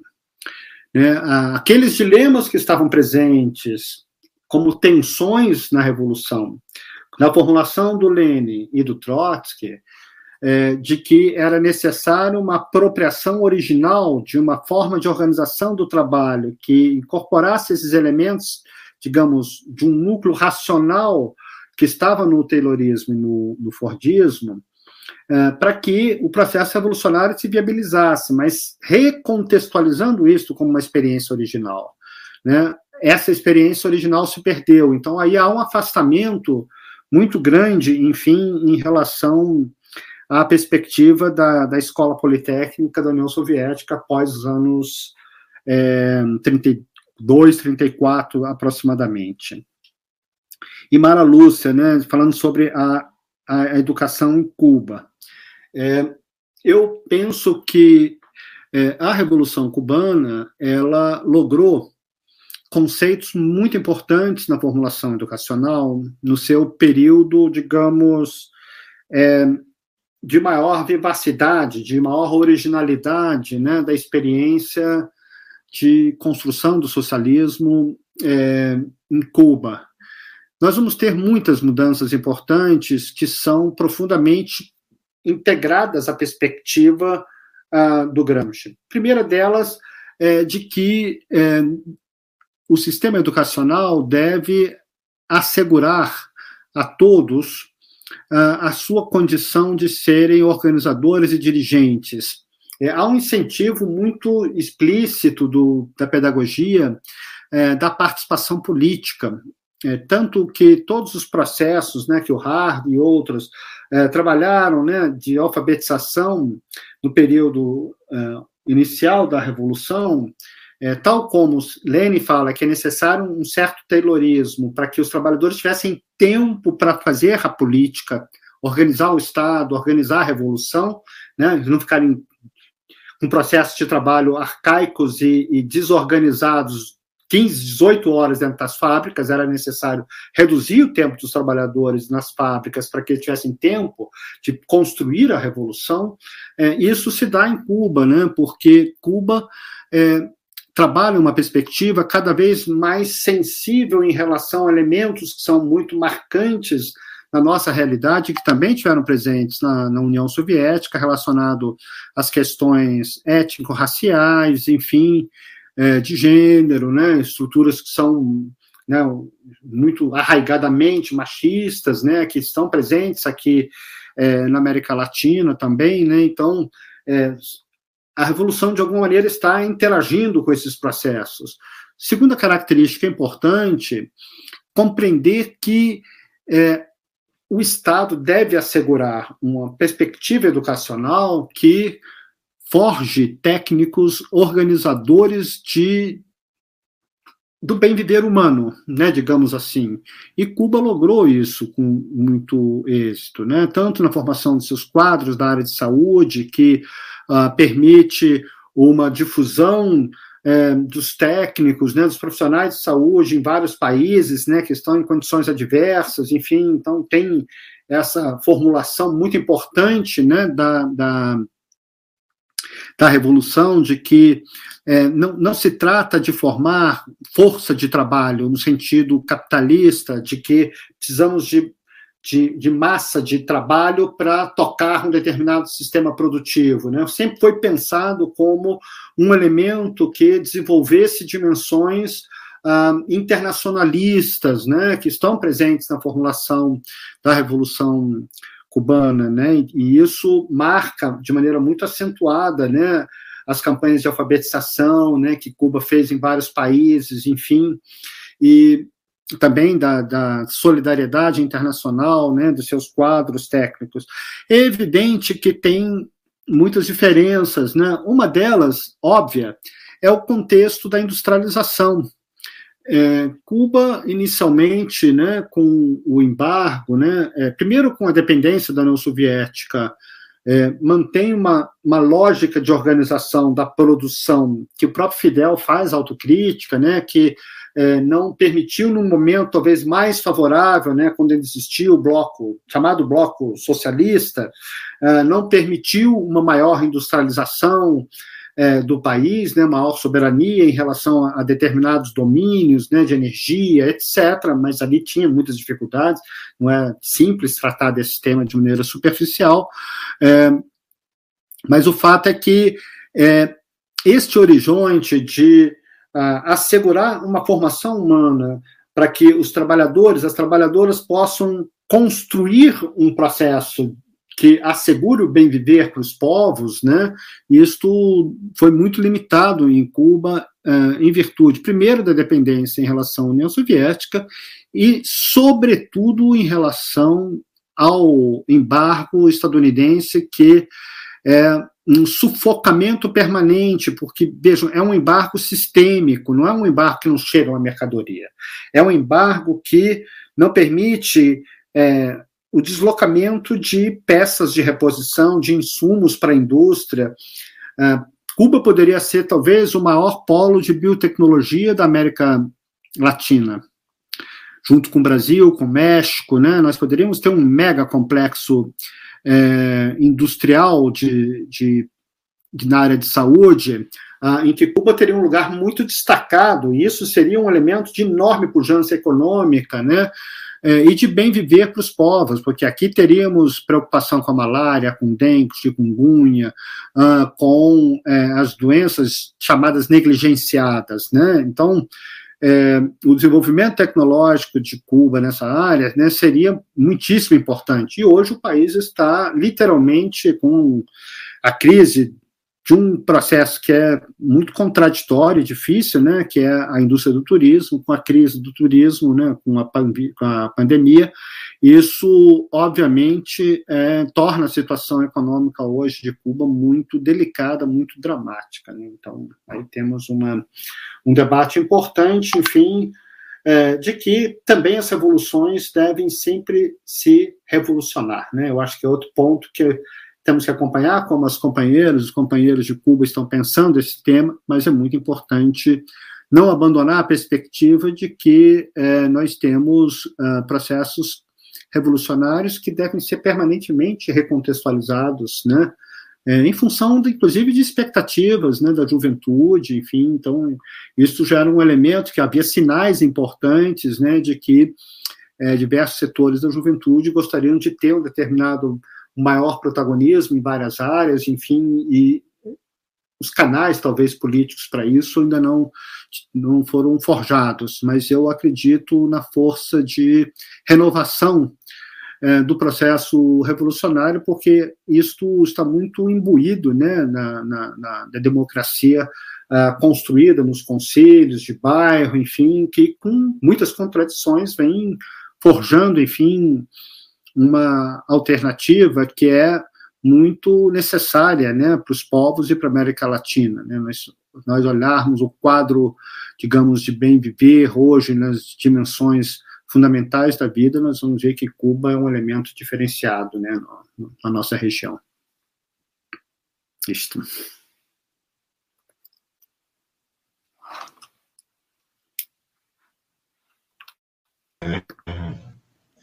Pleno acordo. É, vamos então ao bloco 2, é, novamente, né, repetindo, é, foram muitas questões e uma seleção duríssima, né? Agradecer novamente a todos que colocaram perguntas, questões no chat. Vamos lá. Segundo bloco, então. Primeira pergunta do segundo bloco, do bloco 2 Pergunta feita pelo Alexandre Protásio, do Rio Grande do Sul, é, de Rio Grande, né? Qual a posição do professor Roberto Lerrer sobre a reflexão de Mochi Postone sobre a centralidade do trabalho? O trabalho pode, deve ser o princípio educativo desta escola?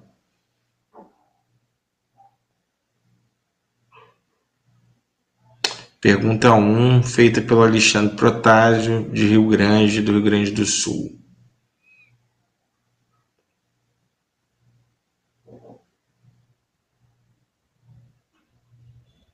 Pergunta 2, feita pelo Rafael Rabelo, de Fortaleza, Ceará.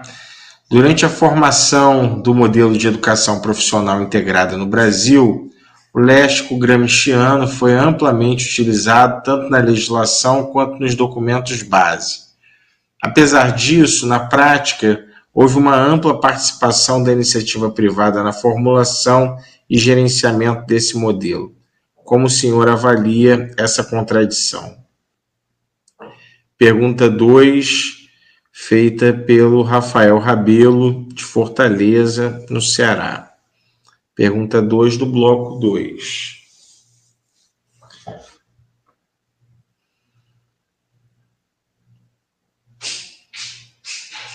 Vamos então agora à pergunta 3 do bloco 2. Pergunta feita pelo Danilo Bandeira. É, retoma a sua tese, Roberto. Em sua tese, 1998, você destacou a importância da Undime nos CONEDs. É possível afirmar que a Undime passou por um transformismo a partir dos anos 2000 e abandonou a sua pauta progressista sobre uma escola única popular, passando a integrar uma rede de APHs empresariais pautada na ideologia do social-liberalismo? Pergunta feita pelo Danilo Bandeira sobre a atuação da Undime. Então, essa foi a terceira pergunta do bloco 2.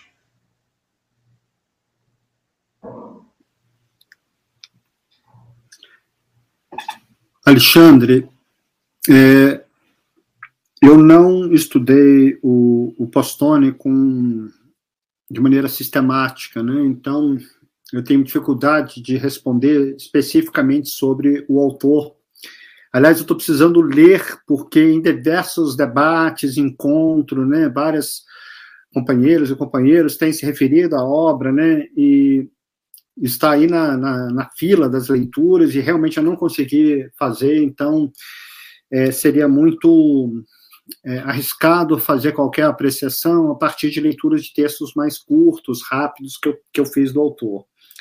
É, só destacando que eu entendo que o tema do trabalho não pode deixar de ser estruturante de qualquer perspectiva de uma pedagogia socialista.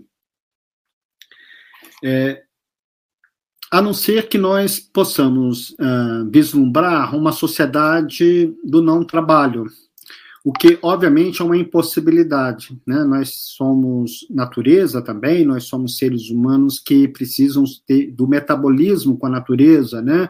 do sócio-metabolismo, né? usando a expressão do Mesaros. Né? E nessa perspectiva, nós precisamos metabolizar com a natureza, né? E nós precisamos interagir pelo mundo do trabalho. O fato do trabalho hoje ser degradado, alienado, expropriado, enfim, das maneiras mais brutais e, e, e ferozes, uh, não significa que nós não devamos enfrentar o que é o mundo do trabalho. Trabalhar essas questões, né?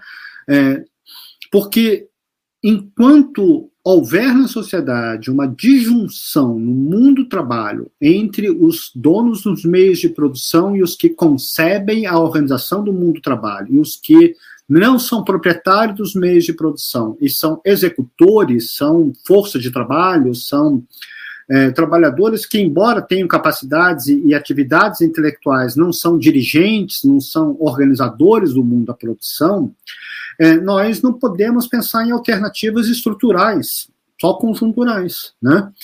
Então, a única forma de nós pensarmos, digamos, é, de uma maneira radical, a possibilidade de uma sociedade que supere o capitalismo é trabalharmos permanentemente o tema deste sócio-metabolismo, que é o trabalho, é, em princípios que possam ser socialistas.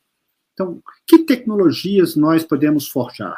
A partir do patrimônio tecnológico que nós temos, é possível ressignificar, recontextualizar, desenvolver novos artefatos que ah, não sejam dirigidos por algoritmos que ah, criam disposições de pensamento que favorecem a ordem do capital e, nas suas piores expressões, as ideologias fascistas, neofascistas que estão presentes no mundo, é, nós precisamos entrar no universo das plataformas, nós vamos precisar entrar no universo das, dos algoritmos, assim como nós temos que estar desenvolvendo a cadeia produtiva da saúde, como nós estamos vendo agora no quadro trágico da pandemia de Covid. Uh, uh, talvez uns 10 dias atrás, né, o New York Times publicava uma matéria dando conta de que na África como um todo apenas 1% da população foi vacinada. Ah, aqui no Brasil, é, nós sabemos que grande parte dos mortos tem classe, tem cor, tem território, né? Então nós, obviamente, não podemos ficar presos, reféns das corporações do complexo de saúde, mas também não podemos ficar presos e reféns dos complexos uh, das tecnologias de informação e comunicação. Isso tudo é mundo do trabalho, são as mediações do mundo do trabalho. E qualquer pedagogia que abandone a perspectiva do trabalho está abandonando a perspectiva de enfrentar o núcleo duro da luta de classes.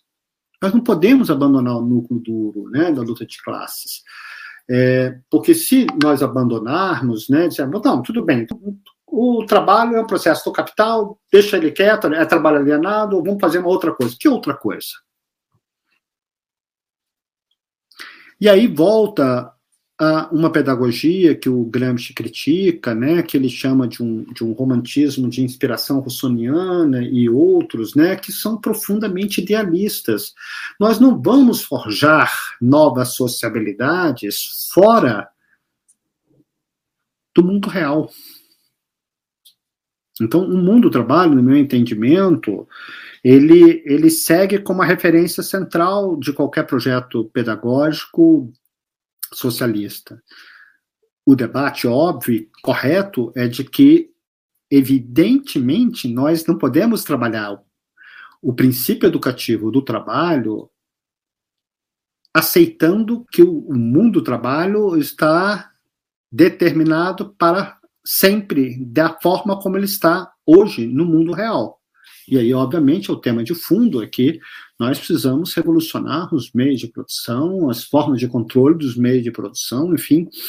Mas, tal como na, na Revolução Russa, e essa foi a preocupação do Gramsci, pensando na possibilidade de uma revolução na Itália, ou preparamos e temos como objetivo estratégico a formação de quadros que tenham domínio técnico-científico, tecnológico, no sentido de Marx, ou estaremos sempre reféns da situação de controle do capital sobre, inclusive, os processos de produção, né?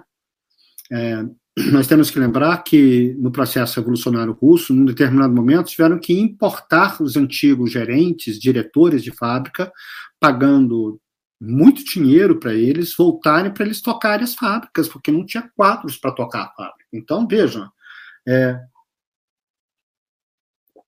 um processo revolucionário deve construir condições para que haja uma autonomia da classe, para que a classe possa se auto-organizar no mundo do trabalho. Nós não podemos ficar reféns de técnicos, gestores que vêm do capital, porque eles, obviamente, pensam a fábrica ou os processos produtivos, de uma forma geral, sob um prisma né, do capital. Foi essa sociabilidade que eles receberam e eles não vão mudar isso, por óbvio. Né? Então, o trabalho, a meu ver, segue central, mas eu está aqui na minha lista, né? eu preciso estudar o Postone para poder fazer esse debate mais, de forma mais qualificada.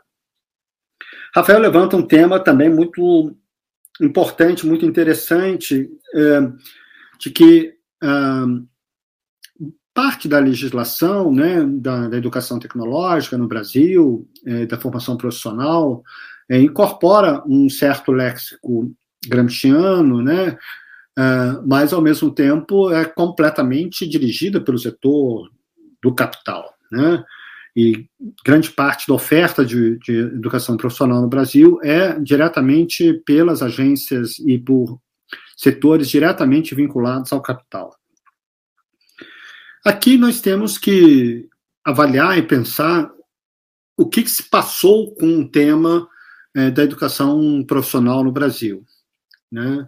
Vejo que quando nós tivemos talvez a explicitação mais radical né, do neoliberalismo, de que é, deveria haver uma formação profissional desvinculada da formação científica, né, que era o decreto 2208, se eu estou certo, 95, se não me engano, é, ali se consolidou a ideia explícita do capital de que a formação profissional poderia ser encaminhada é, de uma maneira completamente separada é, do, do, da formação propedêutica, né, da formação científica. E não só isso, num determinado momento, ah, o PROEP, eu acho que era o nome deste programa do governo Cardoso, é, chegou a propugnar que os Cefetes não poderiam mais formar profissionais é, com formação científica, né? Os, os Cefetes deveriam desenvolver diretamente formação desvinculada, né?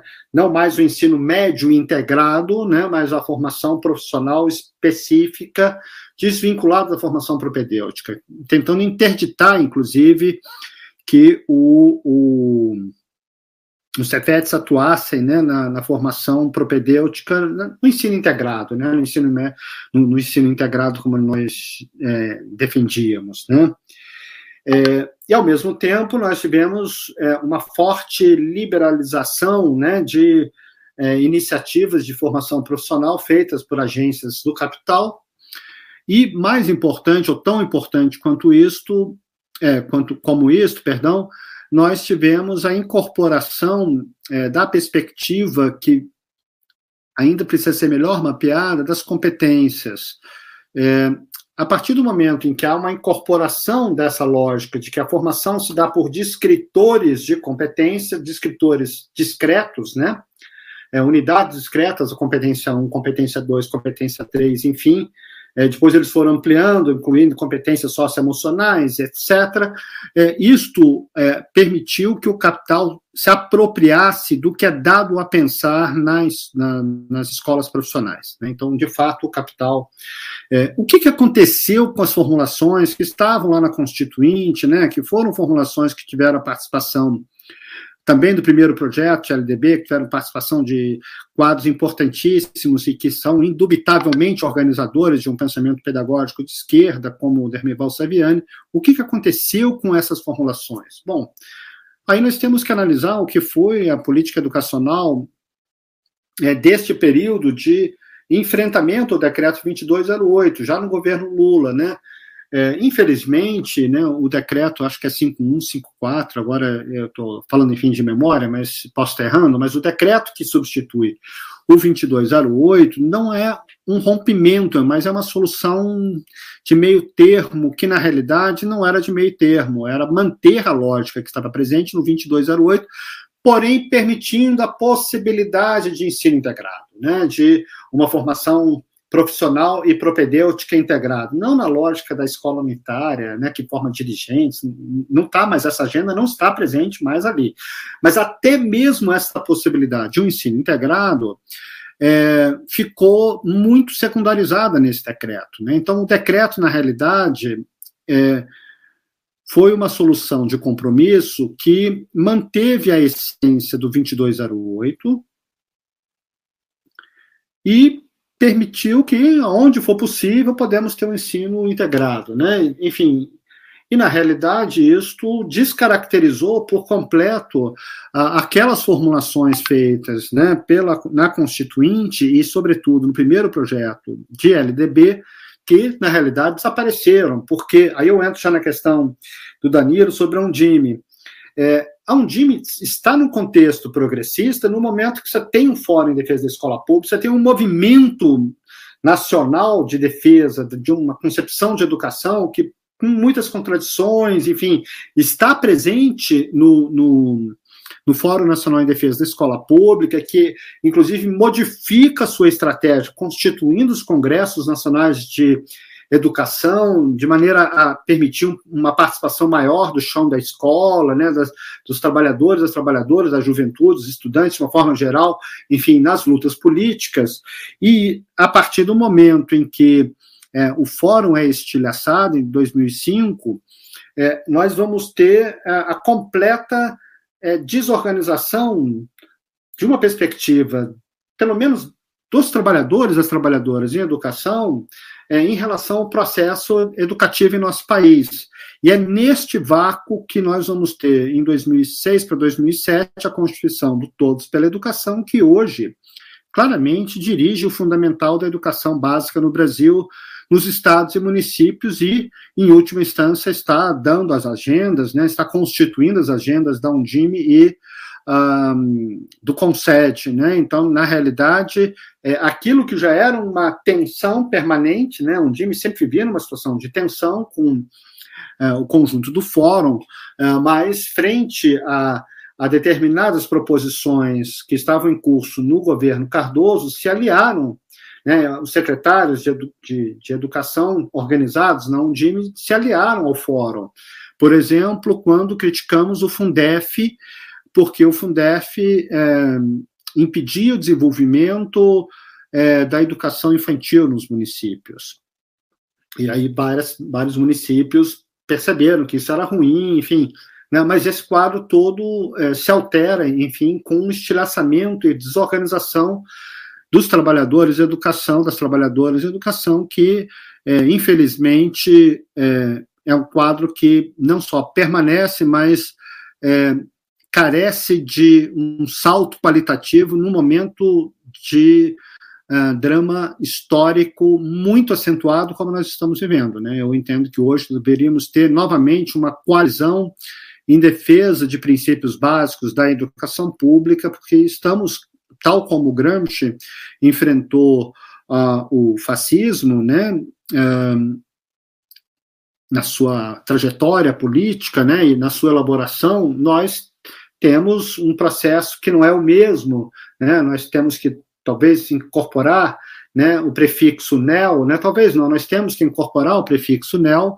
mas é, é claramente um processo de fascistização, como fala o nosso querido companheiro Calil, né, que acompanha aqui este belo curso.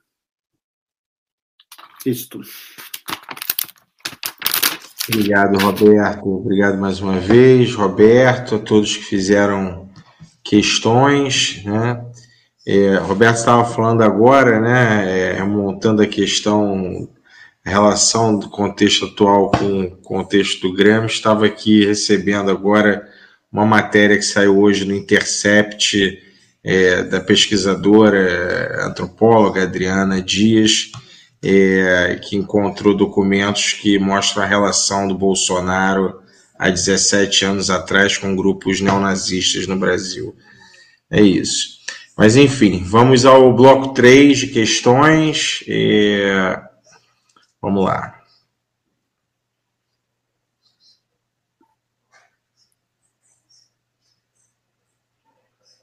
Primeira questão do bloco 3 é pergunta feita pela Adelaide Ferreira Coutinho é, pergunta o seguinte, Roberto: a BNCC impõe ao currículo do ensino médio a divisão dos alunos por itinerários formativos e projetos de vida distintos. Há uma ruptura na formação básica e reforço da dualidade estrutural? Que elementos de resistência os educadores podem construir na perspectiva da escola unitária?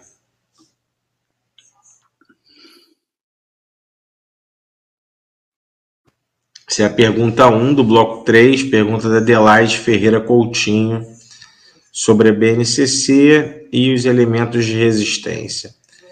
Pergunta agora do Pascoal, Pascoal João dos Santos, pergunta 2 do bloco 3, pergunta o seguinte: Fordismo e Taylorismo são duas garras da mesma hidra e que dicotomiza o pensar e o fazer também na educação. No Brasil, isso pode ser visto na educação para o trabalho, segundo a BNCC, e suas competências e habilidades a partir de Perrenot. É possível comentar?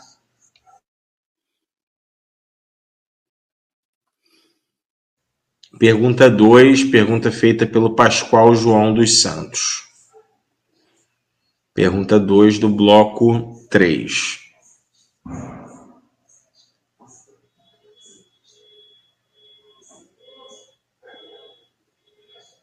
E a terceira pergunta, né, questão 3 do bloco 3,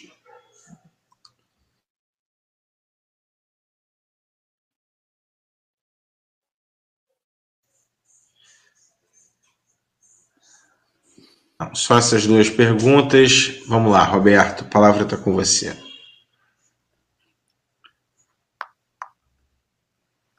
A questão 3, eu acho que eu não consegui acompanhar. Não, Roberto, eu acho que foram só essas duas questões do bloco 3. Então, vamos lá. A questão da Adelaide, perfeita e super central na conjuntura brasileira, né? É, sobre as BNCCs e os itinerários né, formativos. Conforme destaquei, Gramsci entende que uma sociedade é tão menos democrática quanto mais tipos de escola possui. E que uh, o capital, quando faz uma diversificação de escolas, de itinerários, enfim, é, está atuando na perspectiva é, de perpetuação das desigualdades é, já no sistema educacional. Então, o sistema educacional ele é, é aperfeiçoado, digamos, é calibrado para uma melhor reprodução da desigualdade social do trabalho. E é seguro que a BNCC criou os itinerários formativos é, com este objetivo explícito. Hoje, eu creio que não há polêmica, inclusive nos centros mais avançados do capital, né, nos países hegemônicos, não há polêmicas maiores em relação é, à perspectiva de que é necessário uma formação mais integrada é, para que os estudantes que estarão na universidade no curso de biologia saibam matemática, porque hoje, enfim, uh, estudar biologia sem ter a condição de fazer modelos matemáticos, interpretar modelos matemáticos é impossível. Né? Da mesma maneira, um engenheiro hoje que não compreende uh, o sentido, enfim, do que é a organização espacial, né, ambiental, etc., estará em profundo descompasso com desafios que a humanidade possui. Né? O, o capital pode manter, mas, evidentemente, este é um quadro que é também disfuncional. É, tendo em vista que nenhum país quer conviver com catástrofes, enfim, incêndios e uh, tempestades, inundações, né, como nós vimos agora recentemente na Alemanha, vivemos isso aqui há pouco tempo no município onde eu me encontro hoje, né, em Nova Friburgo, enfim, uma devastação, enfim, é, as áreas de engenharia, geotécnica, etc., não podem abandonar a perspectiva de uma visão socioambiental das questões que nós temos pela frente, enfim, na vida social. Né? Então, a disjunção precoce é, desses itinerários formativos é, ratifica uma situação que é explicada por Florestan Fernandes como ah, uma materialização do capitalismo independente, dos fundamentos do capitalismo dependente. É, hoje, é, o nosso país está inserido em circuitos do trabalho, no circuito, na divisão mundial das cadeias produtivas, das cadeias de valor, do, em, circuito, em circulação no mundo, o Brasil está inserido hoje é, em nichos específicos, né, é, baseado essencialmente em commodities e também em serviços, né, que estão plataformizados de uma forma geral, enfim, é, embora comporte muitas reflexões e polêmicas, mas como uma metáfora, né, o que o Postman chama de um sistema jagunço, né, é um sistema de exploração muito feroz, muito brutal, muito expropriado, em que não cabe mais sequer a Constituição Federal de 88, né? Então, uh, o próprio golpe em 2016 e posteriormente, né, essas medidas que vêm sendo implementadas pelo governo Bolsonaro de eh, extinção de toda a dimensão social do, do, da Constituição de 88, tudo isso configura um quadro é, em que é, nós temos um horizonte para uh, ah, o mundo do trabalho em que o capitalismo hoje no Brasil está aceitado essas brutais de exploração que o, as BNCCs, enfim, estariam é, operacionalizando com os itinerários. Né? Então, insisto, os itinerários hoje não respondem a desafios, digamos, é, que estão sendo é, colocados de uma maneira muito nítida por sistemas internacionais de poder, inclusive, de que a humanidade vai ter que enfrentar de alguma forma, né? A pandemia mostra isso, né? É, e a sonegação de formação humana, é, a antecipação e, sobretudo, o direcionamento dos jovens para uma formação é, simples, né, para uma formação precária no mundo do trabalho, ratifica e institucionaliza essa lógica de é, divisão do trabalho em nosso país. Por isso, a escola unitária é uma consigna, e aí eu repercuto com as questões anteriores, é uma consigna socialista, né, porque é, ainda que nós não tenhamos plenamente uma escola unitária, nós devemos lutar pela escola unitária, né? Aquela formulação do Florestan. Nós queremos uma escola para o socialismo no socialismo. O que, significa dizer isto? Significa dizer que, se temos como horizonte uma escola unitária no sentido pleno da palavra, né, no sentido gramsciano, radical, de formação dos dirigentes, etc., da nova sociedade, ao mesmo tempo, nós temos que já construir no socialismo, no presente, é, fundamentos de sociabilidade humana que anunciam aquilo que Marx fala sobre a educação tecnológica. O que, que é a formulação do Marx? Ele diz: a, a educação tecnológica é o germe da educação do futuro. Nós temos que estar construindo os germes da educação do futuro no tempo presente. Porque a história é aberta, depende de correlações de força, das concepções estratégicas, das lutas sociais, da luta dos povos, né? Só os povos fazem as alternativas históricas. Mas é, a melhor maneira de nós anunciarmos uma disposição de construir alternativas é preparar os quadros a formação humana necessária para forjar as alternativas. Porque se nós não conseguirmos forjar sociabilidades abertas e com qualificação técnico-científica capaz de, capazes de protagonizar um drama histórico original, né, novamente, aí lembrando do Mariátegui, o que, que nós podemos vislumbrar de futuro? É, eu enfatizo muito a necessidade de nós recusarmos ou problematizar. Recusar não é a palavra, eu peço desculpas aqui, não, não, não me expressei mal. Nós temos que interpelar e problematizar de maneira muito é, radical é, saídas escapistas de, digamos, uma nova vaga de pedagogias românticas que. É, abstraem o mundo do trabalho, as relações sociais de produção. Mas também nós temos que é, problematizar é, perspectivas pós-modernas que pensam as identidades desvinculada da sociedade de classes e do mundo do trabalho. É, eu entendo que muitas das contribuições de setores democráticos, pós-modernos, enfim, a respeito de identidades, foram e são importantes, inclusive como crítica legítima ao fato de que muitas vezes diversas correntes e sensibilidades no campo do marxismo negligenciaram essas temáticas e não compreenderam a importância dessas temáticas.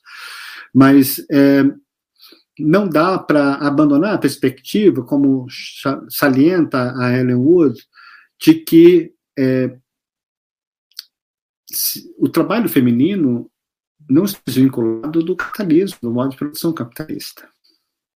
As formas de racismo que existem, como já mostrou Aníbal Quirrano sobre a formação social, a formação sócio-histórica da América, né, a invenção da América, esteve assentada na noção de raça, como um movimento capitalismo. Então, nós é, também temos que reconectar né, as nossas reflexões, que são democráticas, libertárias, enfim, para uma convergência maior de que o mundo do trabalho não desapareceu e não vai desaparecer. Nós temos cada vez mais trabalhadoras e trabalhadoras no mundo. Ao contrário do que o pensamento evolucionista, eurocêntrico supunha, é, a classe trabalhadora aumentou. Né? Tem um, o último livro do, do Badaró trabalha bem essa questão. Enfim, diversos outros estudos têm mostrado isso. Né? Então, nós temos que retomar a reflexão é, da pedagogia, das formulações de educação, é, justamente interpelando o mundo do trabalho e que projeto e que concepção nós devemos trabalhar e forjar na escola, sem medo de tensionar e interpelar de maneira radical o senso comum. Traz conflitos, mas nós podemos fazer isso de uma maneira positiva. Eu creio que quando estamos agora celebrando 100 anos do Paulo Freire, é, temos lições a aprender. Vejo que toda a preocupação do Paulo Freire, né, em 63, 64, né, com a experiência também em Angicos, foi é, de permitir a passagem desta a, a destruição da consciência intransitiva, da transitividade acrítica, ingênua, para uma transitividade crítica. Eu penso que isto é profundamente gramsciano que Gramsci sempre destacou a importância de nós enfrentarmos o senso comum. E por isso que ele dizia: a ciência é contra o folclore. Folclore entendido desta forma, né? Ele está vivendo uma sociedade que abraçou o fascismo em grande parte. Nós estamos num mundo que está abraçando o fascismo e nós precisamos, sem subterfúgios, trabalhar na formação humana os elementos que são aportes polissêmicos que sejam debates, em, em, em, em reflexões de natureza epistemológica diversas, enfim, mas que apontam para a necessidade de nós recusarmos as disposições de pensamento que caracterizam esse processo de fascistização. E isto envolve o trabalho de reflexão sobre como se dá a disposição de pensamento, a proliferação das disposições de pensamento e o acionamento das disposições de pensamento mais reacionárias uh, pelos aparelhos privados de hegemonia. E esses aparelhos privados de hegemonia estão nadando de braçada sobre nós, né? E eu creio que é, novamente, a reflexão gramsciana ela é preciosa não como é, decalque ou cópia, mas como inspiração para a criação de um drama histórico original. E esse é o maior desafio que nós temos hoje na escola brasileira. Transformar as nossas escolas em espaços democráticos, radicais, radicalmente democráticos, mas que inspirem, criem bases da nova sociedade, usando a expressão gramsciana, ou, de maneira mais explícita, da sociedade socialista. Acho que esses são os pontos que me parece que são é, inspirações gramscianas, né, que é um, o autor que mais nos ajuda a pensar os dilemas da, da educação, a meu ver. Obrigadíssimo pela atenção de vocês aí também longa, Roberto, né?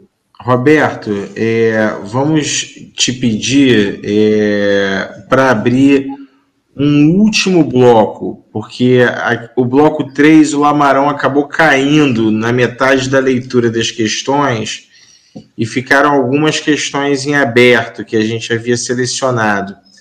Vamos lá, Lamarão, pode colocar novamente.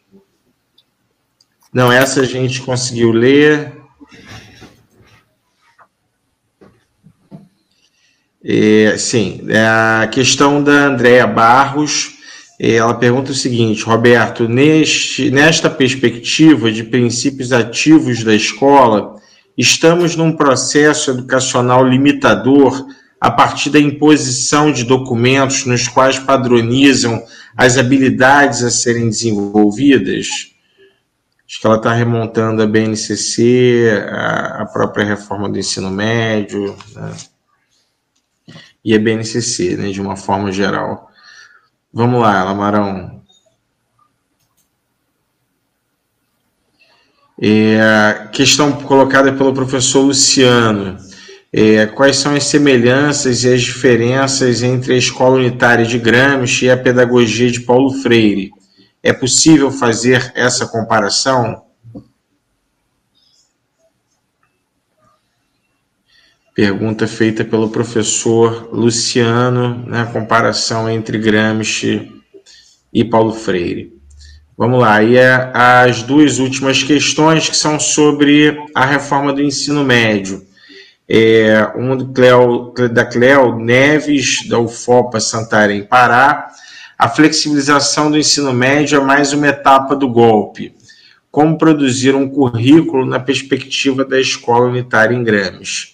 E Joana Dark, Germano, Rollerbach, é, professor Lerrer, como pensar a escola unitária frente à reforma do ensino médio? E quanto aos institutos federais, há alguma aproximação? Enfim, são essas as questões, Roberto, que haviam sido selecionadas ainda para o bloco 3 e que a gente abriu agora num formato de quarto bloco. Vamos lá. Obrigado, Roberto. Não, sim, sem problema algum. É, é ótimo nós estarmos aqui proseando aproveitar e tratar de maneira um pouco mais específica a questão do Pascoal, é, que eu acabei é, não abordando de maneira específica. Eu concordo com a sua reflexão sobre o Fordismo e o Taylorismo. Mas devemos interpelar, a palavra talvez seja essa. É possível pensar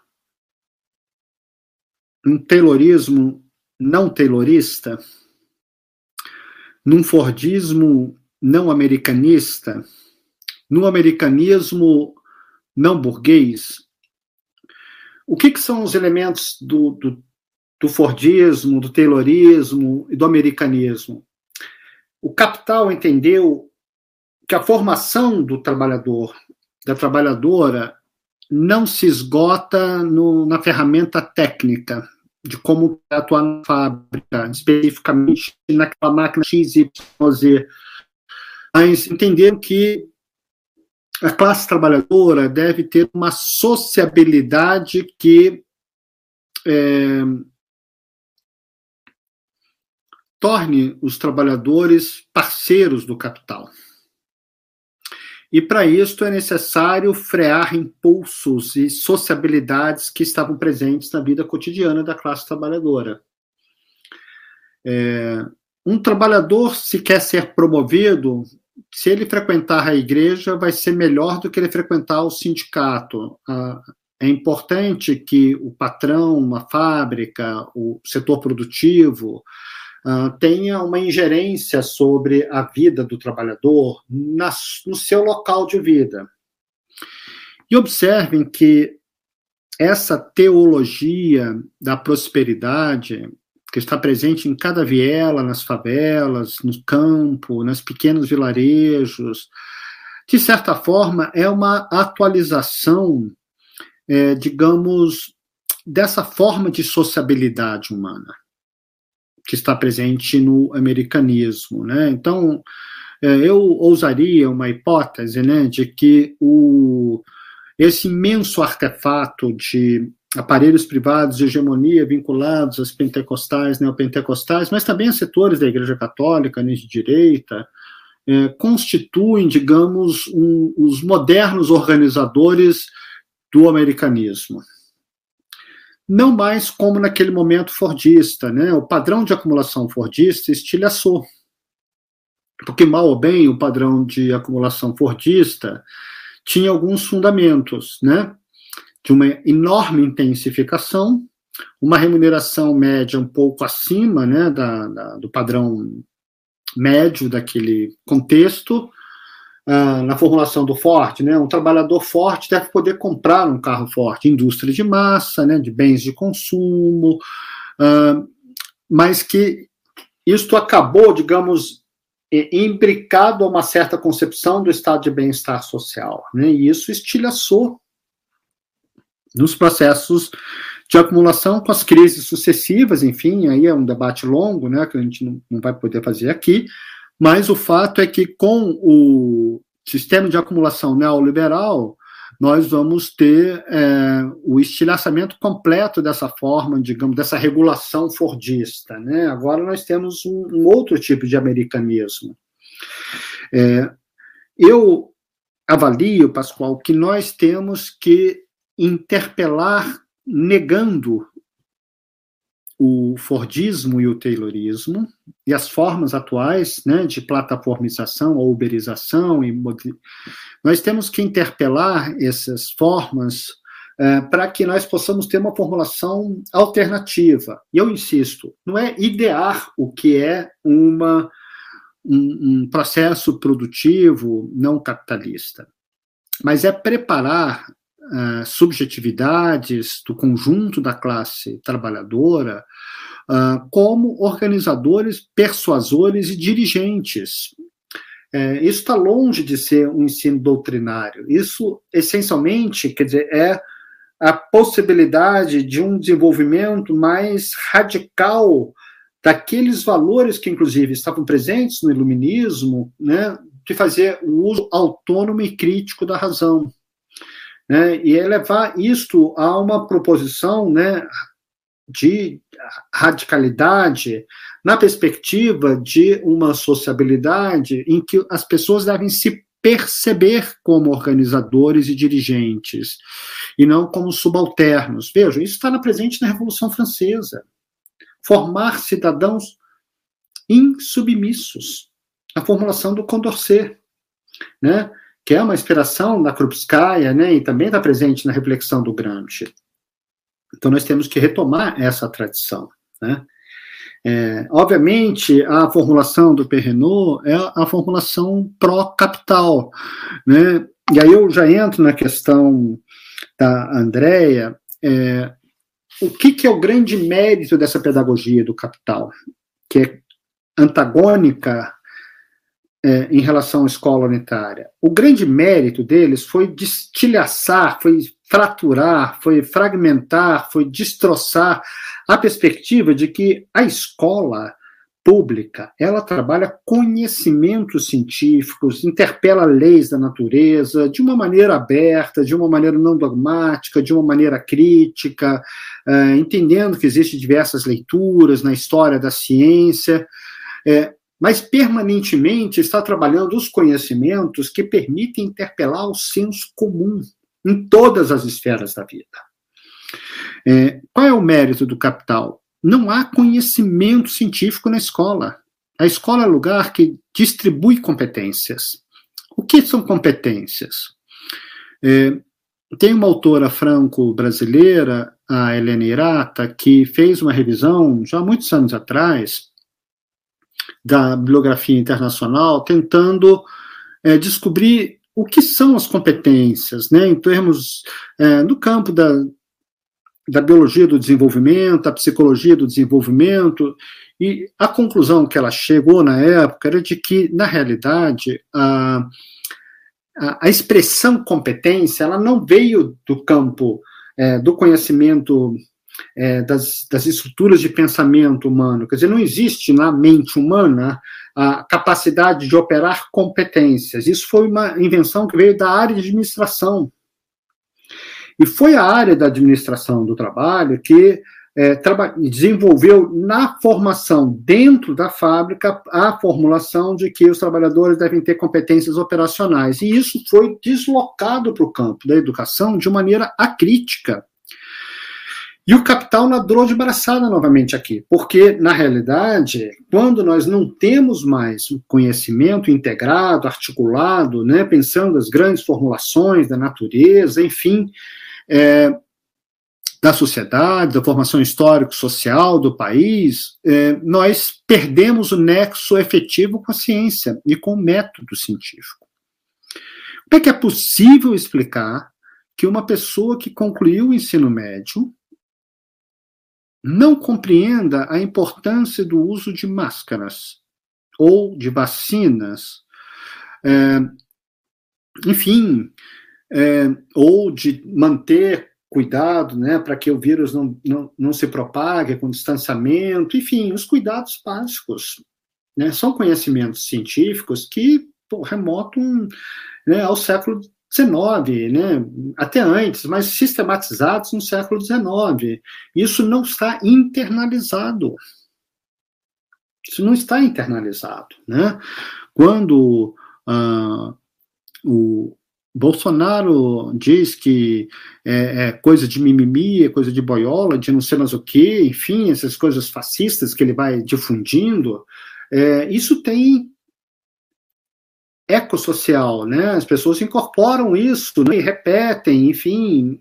Então, é óbvio que não, não é um problema iluminista da razão, mas é, é forçoso reconhecer que é, nós perdemos muito a nossa capacidade, como professores, como educadores, de construir é, e forjar, quer dizer, digamos, o que, que hoje é, o campo científico nos permite pensar sobre o mundo do trabalho, sobre as mudanças climáticas globais, sobre as pandemias, sobre as arboviroses, sobre as, os temas relativos, é, enfim, à história, à cultura, à arte, etc, etc. Né? Então, é, aí eu já entro na questão é, de Cleo, né, é, do o que, que, é possível né, nós pensarmos né, em relação as alternativas, né?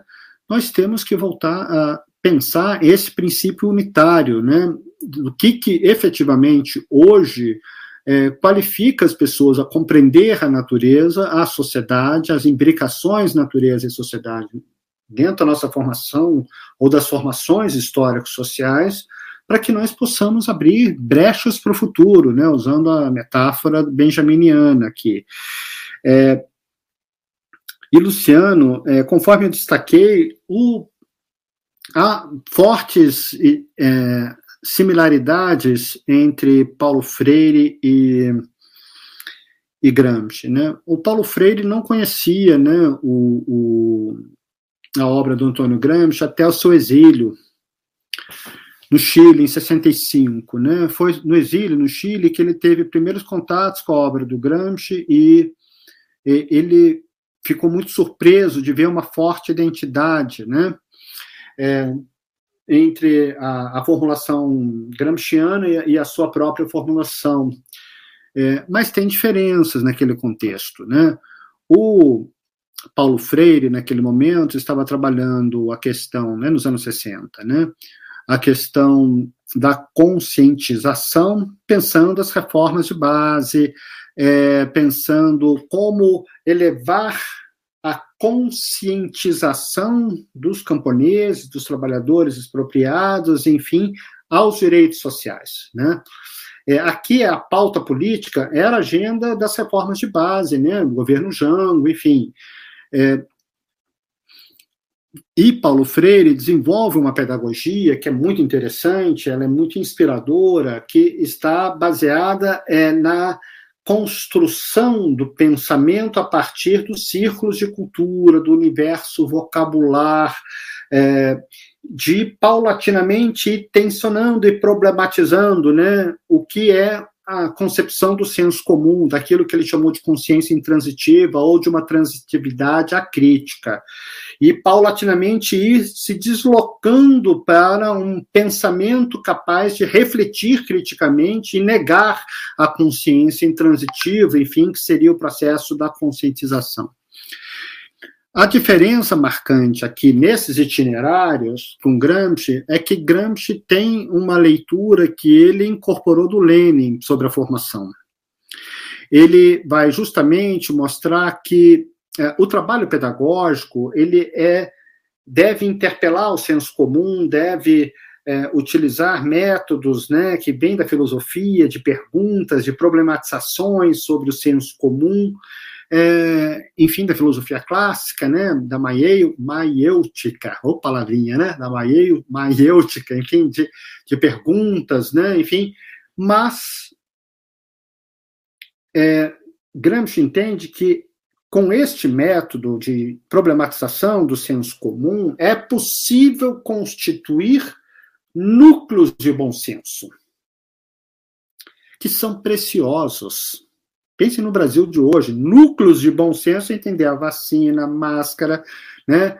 É, de que o bolsonarismo é a destruição da vida, né? enfim, todas essas questões que nós estamos nos defrontando. Então, não é pouca coisa. Mas a consciência ético-política, diz Gramsci, ela só é possível com um apoio externo, é, que é o partido, né, no sentido amplo, no, no sentido gramsciano. É, a consciência que, é, no movimento da formação da consciência, é, é elevada de uma consciência econômico-corporativa para uma consciência, digamos, econômica que nos unifica como classe, né? Econômico-corporativa é quando o professor, a professora se percebe categoria docente, né? Eu sou da categoria dos professores, faço lutas, greves, isso é, é a consciência econômico-corporativa.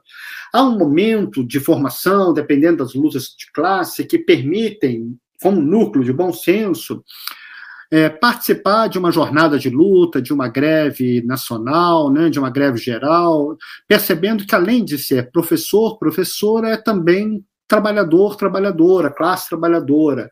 Mas o momento da consciência ético-política, de protagonizar aquilo que Marx chamou de classe para si,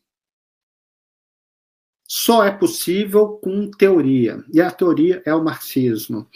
E nessa perspectiva há uma diferença muito importante naquele momento da formulação do Paulo Freire com é, Antônio Gramsci, porque Gramsci não abandona essa perspectiva em nenhum momento da obra dele, de que a formação plena dos dirigentes requer a incorporação de conhecimentos que não estão no senso comum. Eles não são passíveis de serem extraídos, sugados, interpelados do senso comum porque são formulações que uh, desvendam o segredo do capital. E isto só é possível com teoria. Então, aqui há uma leitura que são experiências, né, trajetórias que foram distintas, né, histórias distintas, enfim, formas de apropriação do marxismo distinto. Posteriormente, Paulo Freire vai ter uma aproximação maior com a obra de Marx, é, mas, a meu ver, esse é um tema que subjaz, de alguma forma, as trajetórias uh, desses autores. Então, sei, de alguma maneira, eu tentei aí abordar o máximo possível né, em relação aos temas aí que foram extraídos. Peço desculpas por não ter aprofundado devidamente os temas, não ficaria aqui até de manhã cedinho proseando, que seria ótimo, mas não é o contexto que a gente está vivendo, né? Vocês já devem estar exaustos também. Ah, Roberto, nós só temos mais uma vez agradecer uma brilhante, grande aula, um, um, grande momento desse curso de extensão, uma satisfação imensa em participar desse momento, período dificílimo, uma conjuntura duríssima e, e momentos como esse reforçam o nosso ânimo, revigoram o nosso desejo de lutar então, obrigado, obrigado demais, Roberto, pela aula, pela, pela brilhante aula. É, agradecemos também a todas e todos que participaram da aula, aqueles que colocaram questões, aqueles que divulgaram o convite da aula, enfim, todos que participaram da aula. Convidamos também a todas e todos para a nona aula né, do curso de extensão que vai ser realizada daqui a 14 dias, também conhecido como duas semanas, é, no dia 11 de agosto, é, com o professor Álvaro Bianchi, e o tema Filologia e Política em Gramsci. Então, mais uma vez, saudações gramscianas, agradecimento em nome de toda a coordenação, Roberto, e a todas e todos que participaram da aula. Um abraço enorme, mantenham-se com saúde e um fora Bolsonaro para todas e todos. Valeu demais.